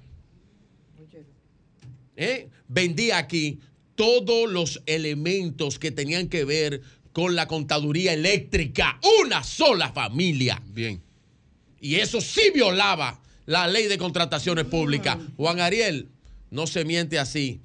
Juan Ariel, cuando usted compromisario de lo que pasó en un gobierno, a usted como emisor, como analista, usted queda desacreditado ante una ley que usted y su partido se la pasaron por el trasero. Bueno, pues gracias, don Virgilio. Yo no le doy la gracia. No gracias, don Virgilio. Gracias, don Virgilio. Pues no me la dé. Pero, pero, pero tenemos. No me la dé. A propósito, a propósito, de, a propósito del tema. No, no, retire eso. A propósito del tema, permítanme saludar, permítanme saludar al diputado Omar Fernández, ah, vocero de la Fuerza del Pueblo. Mira, Omar dijo algo sensato. Sí, sí. Una de las cosas, no sé qué va a decir ahora. Pero vamos a escucharlo, pues ya tú hablaste. Ya tú hablaste y todo el mundo se quedó callado. Entonces, vamos a conocer cuál es la posición que tiene el diputado Omar Fernández sobre la Fuerza del Pueblo. ¿Qué es lo que está planteando Omar como vocero de la Fuerza del Pueblo en relación con este proyecto de la ley de fideicomiso. Buenos días, Omar, adelante. Don Julio, muy buenos días. Eh, y mi saludo a toda la cabina, a todo el equipo del Sol de la Mañana, a don Antonio, mis felicitaciones por ese gran reconocimiento que se le ha hecho en una revista muy importante de la República Dominicana. Y, y bueno, bendiciones y saludos a todo el equipo. Gracias, gracias. Eh, bueno, don Julio, le cuento lo siguiente. Mire, es importante precisar, primero, que la fuerza del pueblo está totalmente de acuerdo con que en República Dominicana exista una ley de fideicomiso público. Hace un rato escuchaba la participación de Sigmund Front, eh, quien es una persona que, eh, que, donde nos vemos me distingue bastante, que ha tenido un trato muy fino conmigo y es una persona a quien eh, le tengo afecto y pienso que es un buen político. Pero cuando le escuché decir que gracias a la alta preocupación de este gobierno del PRM y del presidente Luis Abinader, que gracias a la preocupación de ellos es que hoy reposa en el Congreso un proyecto de ley de fideicomiso público, caramba, no puedo hacer otra cosa que extrañarme, porque me parecería que es todo lo contrario. Más bien, eh, si hoy tenemos un proyecto de ley de fideicomiso público reposando en el Congreso Nacional para su estudio, fue porque en un intento fallido de aprobarse y conocerse acá en este Congreso un proyecto de ley de fideicomiso de Punta Catalina que no podía ser conocido porque no tenía base legal y fue justamente porque la fuerza del pueblo y el presidente Leonel Fernández en rueda de prensa lo advirtieron, les obligó a ellos a retirar ese proyecto y tener que enviar otro de fideicomiso público. O sea que yo creo que hace falta primero aclarar las cosas como son. Entonces, poniendo, poniéndose en contexto, lo segundo que le diría es lo siguiente. No hay consenso respecto a este proyecto de ley en este momento los partidos de oposición tenemos observaciones que son muy válidas, muy puntuales eh, y que para nada es el espíritu de que el proyecto se caiga, sino todo lo contrario, fortalecerlo y mejorarlo para que los fideicomisos públicos de ahora en adelante tengan una base legal que realmente sea consona con lo jurídico y con lo conveniente. Entonces, por ejemplo, tenemos algunas observaciones como las siguientes. El artículo 4 del proyecto de ley, en su numeral 7, define la figura de la fiduciaria. Y la define, eh, entre otras cosas, diciendo que la fiduciaria que estará a cargo de los fideicomisos públicos será una exclusivamente eh, de capital estatal. No te le pone nombre y apellido, pero básicamente lo que te dice es que será la fiduciaria del Banco de Reserva. Y eso viola el artículo 221 de la Constitución de la República, toda vez que este RECE dice que la actividad empresarial pública o privada recibe el mismo trato legal. Se garantiza igualdad de condiciones a la inversión nacional y extranjera con las limitaciones establecidas en esta Constitución y en las leyes. O sea, no puede ser posible que, no se realice una licitación donde hay fondos públicos y que sencillamente se diga que tiene que ser la fiduciaria Banco de Reserva, sí o sí, cuando, si se hace lo inverso, cualquier entidad privada puede contratar a la fiduciaria Banco de Reserva o cualquier otra fiduciaria, pero para manejar eh, para el tema de los fideicomisos públicos eso no es posible. eso es inconstitucional. No, lo que, que, ponga, por favor. Adelante, sí, continúa. En segundo lugar, en segundo lugar, eh, también el tema de que los fideicomisos públicos manejan fondos públicos. Entonces nos parece muy eh, cuestionable el hecho de que actúe, si bien con observancias a la ley de, compras y contrataciones no tiene ningún carácter de obligatoriedad de registro sobre ella. Entonces pueden hacer compras, contrataciones, operaciones eh, sin licitaciones y eso para mí es bastante cuestionable también. También está el hecho, eh, y esto es algo eh, interesante, que tiene la figura del director ejecutivo y también tiene la figura del gestor fiduciario.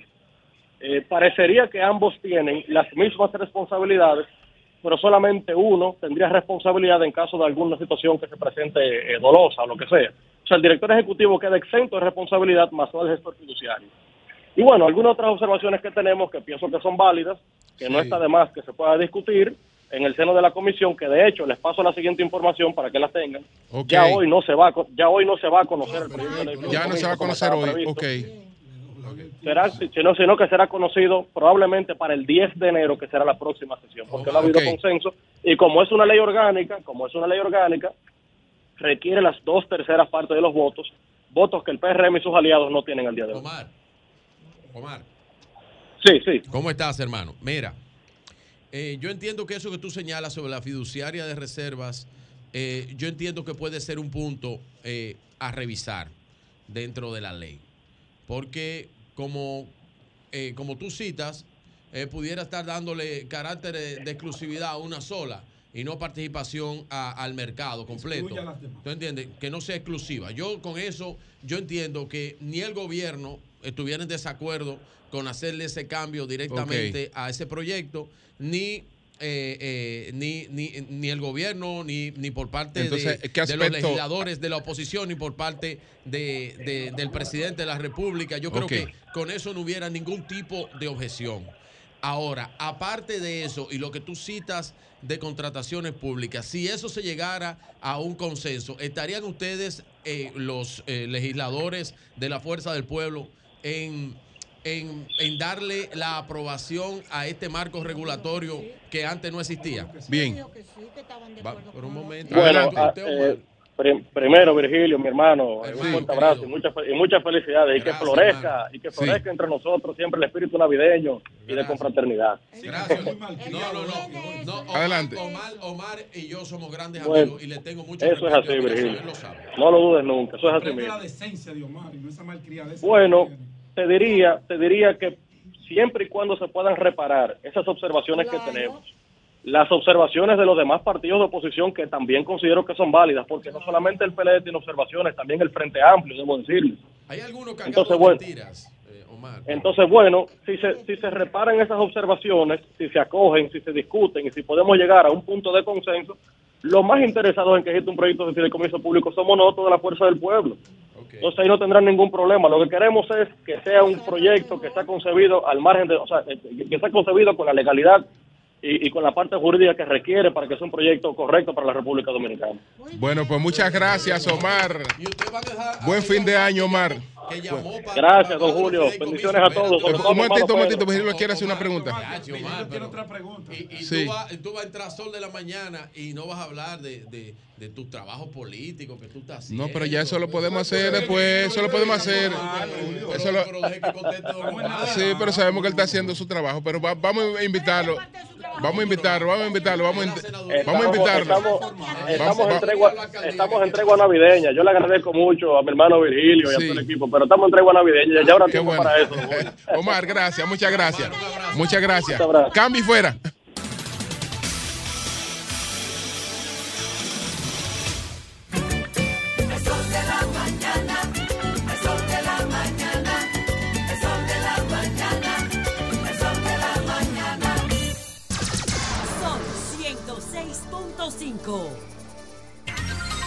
Bueno, señores, ha pasado a visitarnos Eneida Guzmán, eh, a darnos un saludito de fin de año. Esa es nieta, nieta esa es nieta de Eneida Guzmán. Sí, la nieta. Preciosa. Preciosa. preciosa.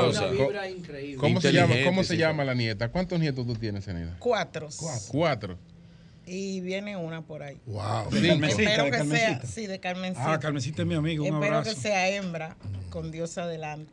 Dime, Zeneide, ¿cómo tú estás? ¿Cómo te yo sientes? No ¿Cómo te... a esa niña porque yo no, a mí no me gusta que la mujer bueno, no, pero, puede, pero está bien. Una niña. tú eres a, a, a, a, a ¿Cómo que atronado?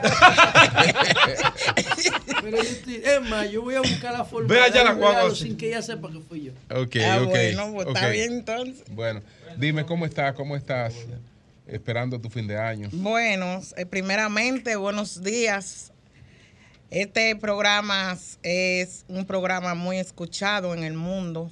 En el mundo, un, así es. Un saludo para Consuelo de Prader, mi amiga. Sí, señor. Que la tengo aquí al lado. Virgilio. Eh, Gracias, ya, ya Cenida se olvidó de mi nombre. Ya no, Pedro, Pedro, Pedro Mira, y se llama Pedro igual que mi papá. Ajá, okay. Julio, mi amigo, y Eury, mi amigo, y José Lalu, mi amigo. Detractor. Y todos, y todo el elenco José, de este detractor. programa. No, yo no soy detractor. Buenos no días para todos. Sí. Soy, estoy aquí visitándolo porque ya casi termina el, do, el 2022. Viene un año nuevo y lo admiro a ustedes por su trabajo. Qué bueno, qué bueno. Gracias. Yo le puedo hacer una, sí, sí, una hazle una pregunta a la niña, hazle sí, una claro. pregunta sí. Pero mira Siempre que cuando gracias él tiene esta bebé. Sí, sí. Ponte ahí. ¿Cómo tú te llamas? Yari Lacey. ¿Y qué tú piensas hacer cuando tú seas grande? ¿Qué te gustaría? ¿Te gustan las redes sociales? Porque yo veo que tú tienes un celular en la mano. ¿Qué tú haces? ¿Para jugar videojuegos o qué? ¿Para qué tú usas ese teléfono? Ah, ¿Y en qué curso estás? ¿En qué curso estás? ¿En qué curso estás? En quinto B, qué, bueno. ¿qué, ¿En qué tú usas tu celular? ¿Qué tú haces por ahí? Ah, qué bueno. Aprovecha su tiempo. Aprovecha su tiempo.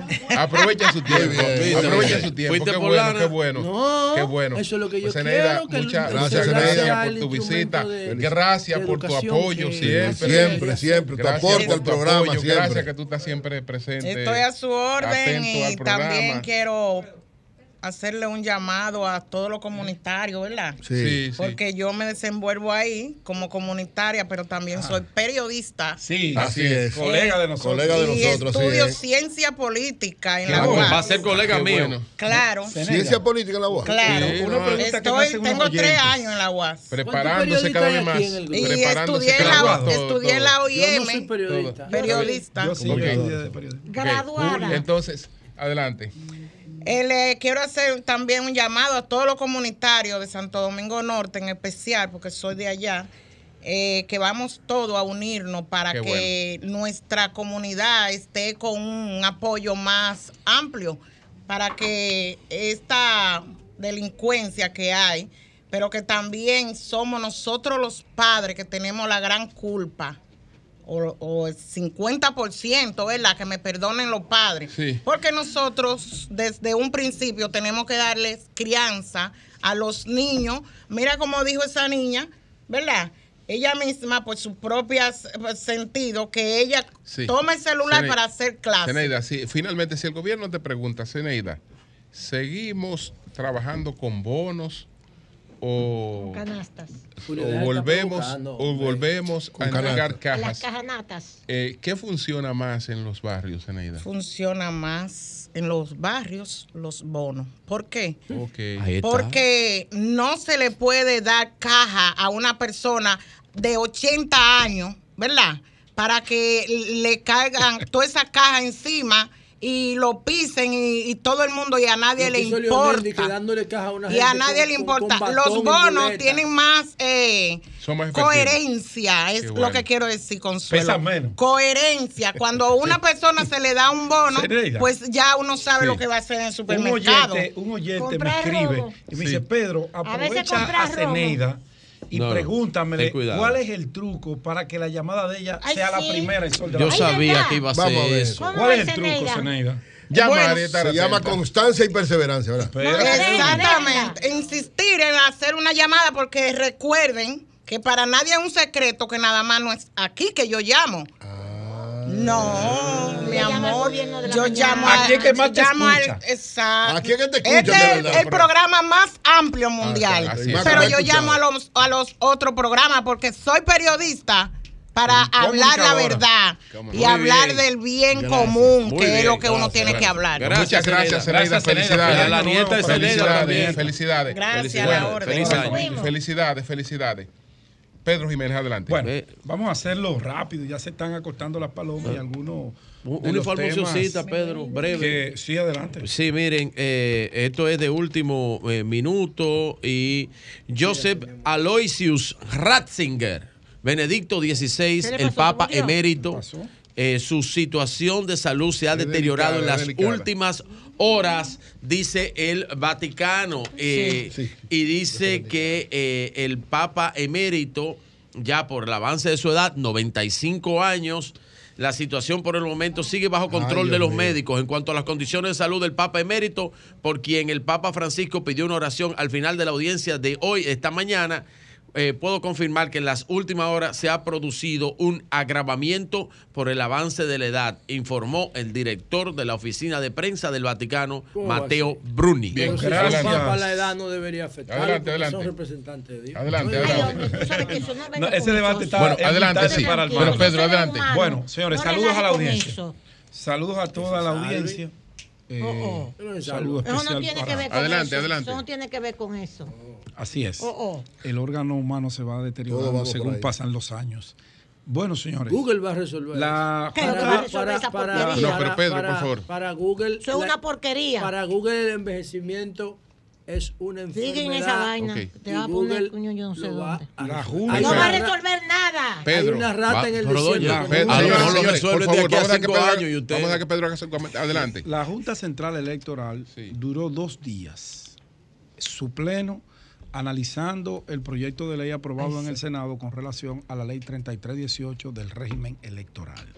Hace mucho tiempo que Román Jaques y todo el cuerpo de magistrados, miembros, son miembros, no son magistrados porque ellos no juzgan a nadie, eh, han estado trabajando un proyecto de ley y han estado haciendo grandes aportes para tratar de que el próximo torneo electoral, tanto la ley 3318 como la 1519, puedan experimentar las transformaciones y la adecuación a lo que es el ordenamiento jurídico del país y a lo que es el sistema electoral dominicano y que pueda dar como resultado un proceso transparente con leyes que verdaderamente puedan ser aplicables.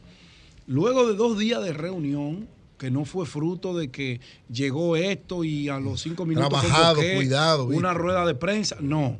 Fue analizado minuciosamente por el Pleno con asesores de legislativo, con asesores legales, y ellos luego de esas horas intensas de debate concluyeron en socializar con el país los puntos que ellos entienden deben ser mejorados por la Cámara de Diputados cuando este proyecto llegue. Ellos hablan de lo que tiene que ver con el voto preferencial de los regidores, que desde el punto de vista administrativo le generaría un gran dolor de cabeza administrar cientos, miles de candidatos a regidores a nivel nacional que irían detrás de un voto preferencial que no ha servido para absolutamente nada. Porque lo que se tenía en agenda cuando se incluyó esta figura y se le dio el mismo trato que a los aspirantes a diputados era mejorar la calidad de la representación. Pero esa calidad en la representación no se ha manifestado. Todo, lo contrario. lo que se ha manifestado es un aumento del clientelismo político y quienes se alzan con una representación en las salas capitulares del país no son necesariamente lo que necesitan esas demarcaciones que tienen el expertise para hacer una representación digna del conglomerado humano al cual representan. Sino lo que tiene más cuarto. Sino el que tiene cuarto, los riferos montan uno, los, narcos, montan otro, los colmaderos montan otro. Exactamente. Y así no debe ser. Estoy de acuerdo. Porque a esos órganos debe ir personas que tengan formación, que tengan compromisos y vínculos con las organizaciones políticas y sociales. Solo así podemos ir avanzando hacia una sociedad desarrollada. Si no, vamos a seguir gateando. Vamos a seguir en el pantano que hemos vivido en materia de representación municipal y congresual. Y yo estoy de acuerdo con ese punto. Eso hay que verlo. Otra vez que vuelvan los partidos políticos con las listas. Van a una convención, perfecto. Del 1 al, al 5, al 6, dependiendo la cantidad de regidores que tenga esa demarcación se presenta una lista de candidatos. ¿Y quiénes van a salir? Bueno, van a salir los que tengan mejores condiciones. Así es. No se trata de exclusión, se trata de mejorar la representación en los diferentes órganos de elección popular del país. Y yo estoy de acuerdo con ese análisis que hace la Junta Central Electoral. También hablan ellos que la ley no tiene ningún tipo de sanción. Hoy, ¿para qué sirve una ley? ¿Qué va a normal? Claro. Una legislación en materia electoral que cualquier delito que yo cometa como candidato, que cometa un elector, que cometa un partido político, una agrupación, no tiene ninguna sanción. Absolutamente nada. Eso es un disparate. Eso no sirve para nada.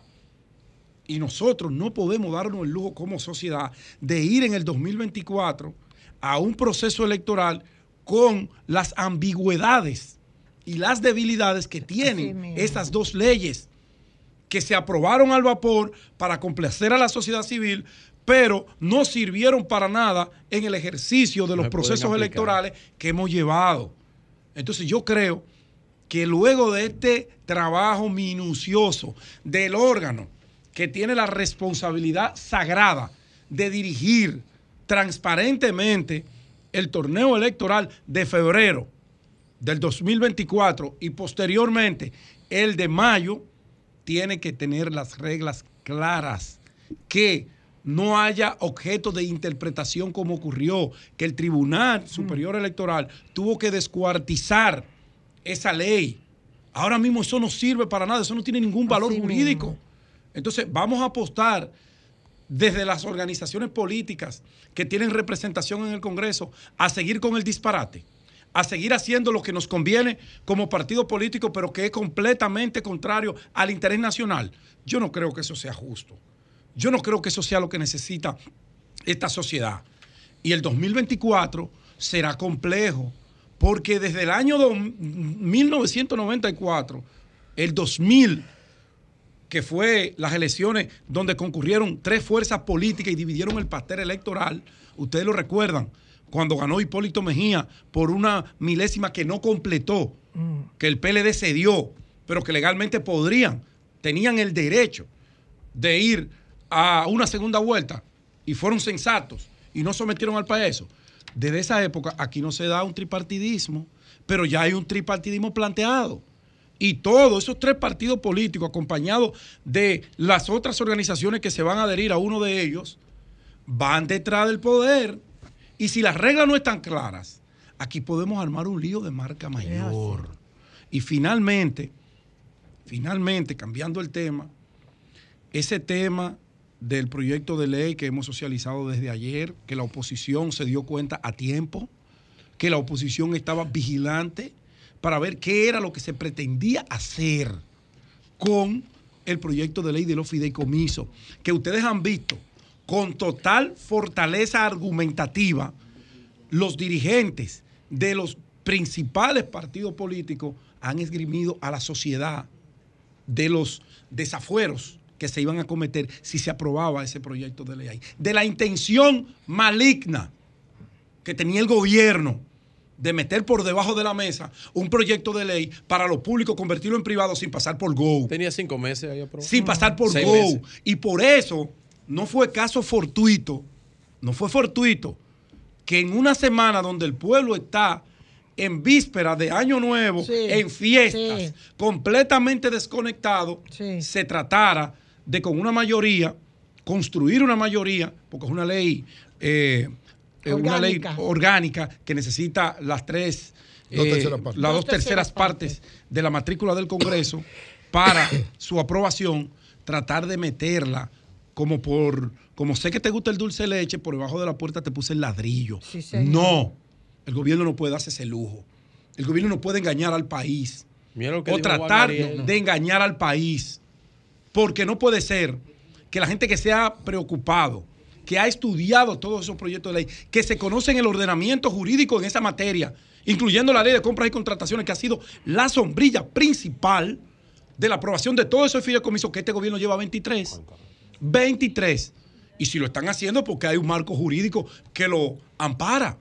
Y entonces, ¿por qué tratar ahora de desvirtuar la ley para favorecer a las pretensiones de un proyecto que con todo su derecho tiene el presidente Luis Abinader de presentarse a una repostulación presidencial. Pero usted se va a presentar, señor presidente, y ganará si el pueblo le concede ese derecho con el gobierno que usted y su equipo logren fomentar, no con triquiñuelas como esa que se pretende con la ley de fideicomiso público. Triquiñuelas.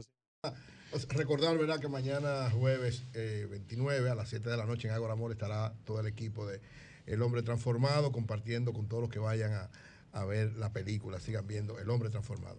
Yo solamente quería decir brevemente. Se está picando ahí. Miren, estas dos leyes, la aprobación de la modificación sin tomar en cuenta el consenso de todo el mundo de la ley electoral y el querer pasar lo de la ley de fideicomiso de esta manera, estas dos, o sea, esta actuación muestra que querían realmente aprovechar este tiempo donde prácticamente le iban a pasar desadvertido, pero evidentemente la sociedad es otra.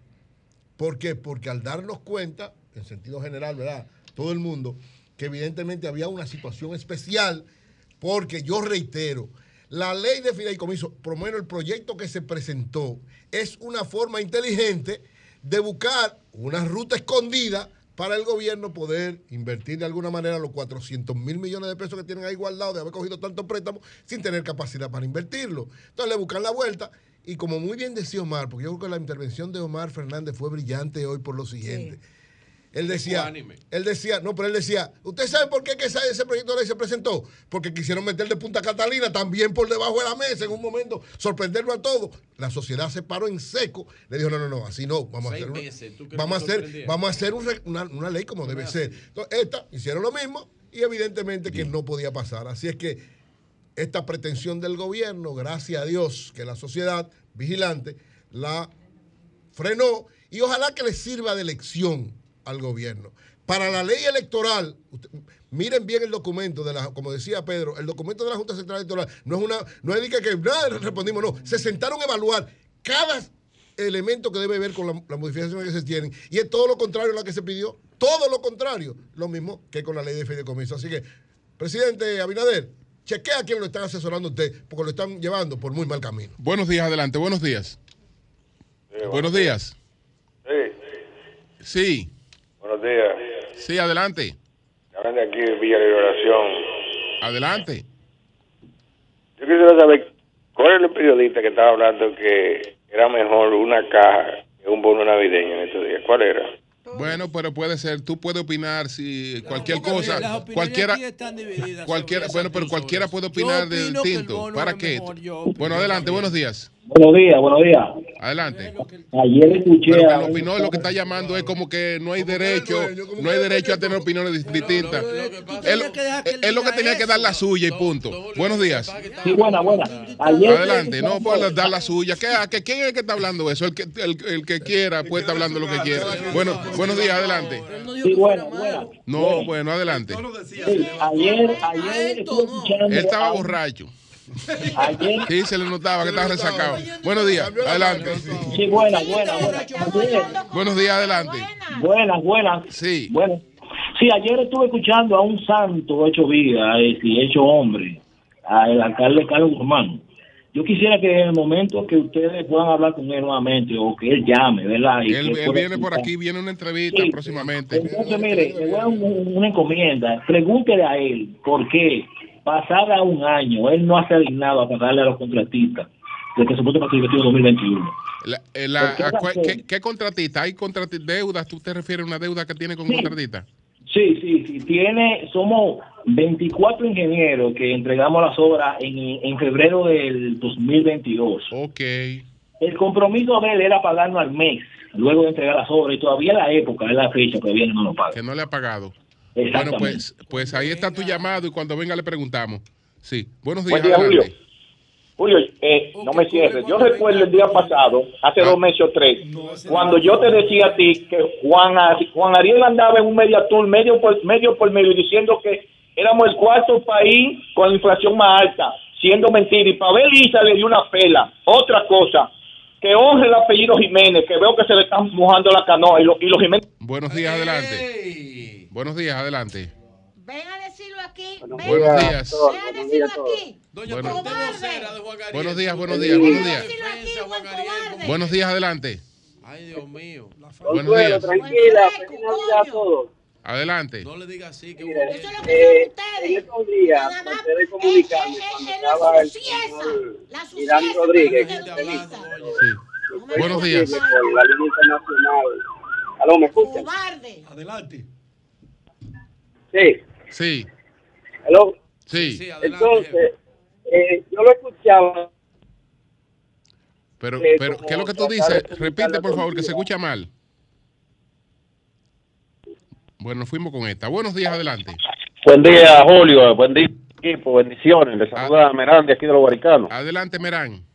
No para felicitarlo a ustedes por ese trabajo que vienen haciendo arduamente y yo creo que lo que le pido al presidente, que sigamos echando este país hacia adelante y nos unamos todos a, él para resolver los problemas que hay, que juntos los resolvemos bien entre todos.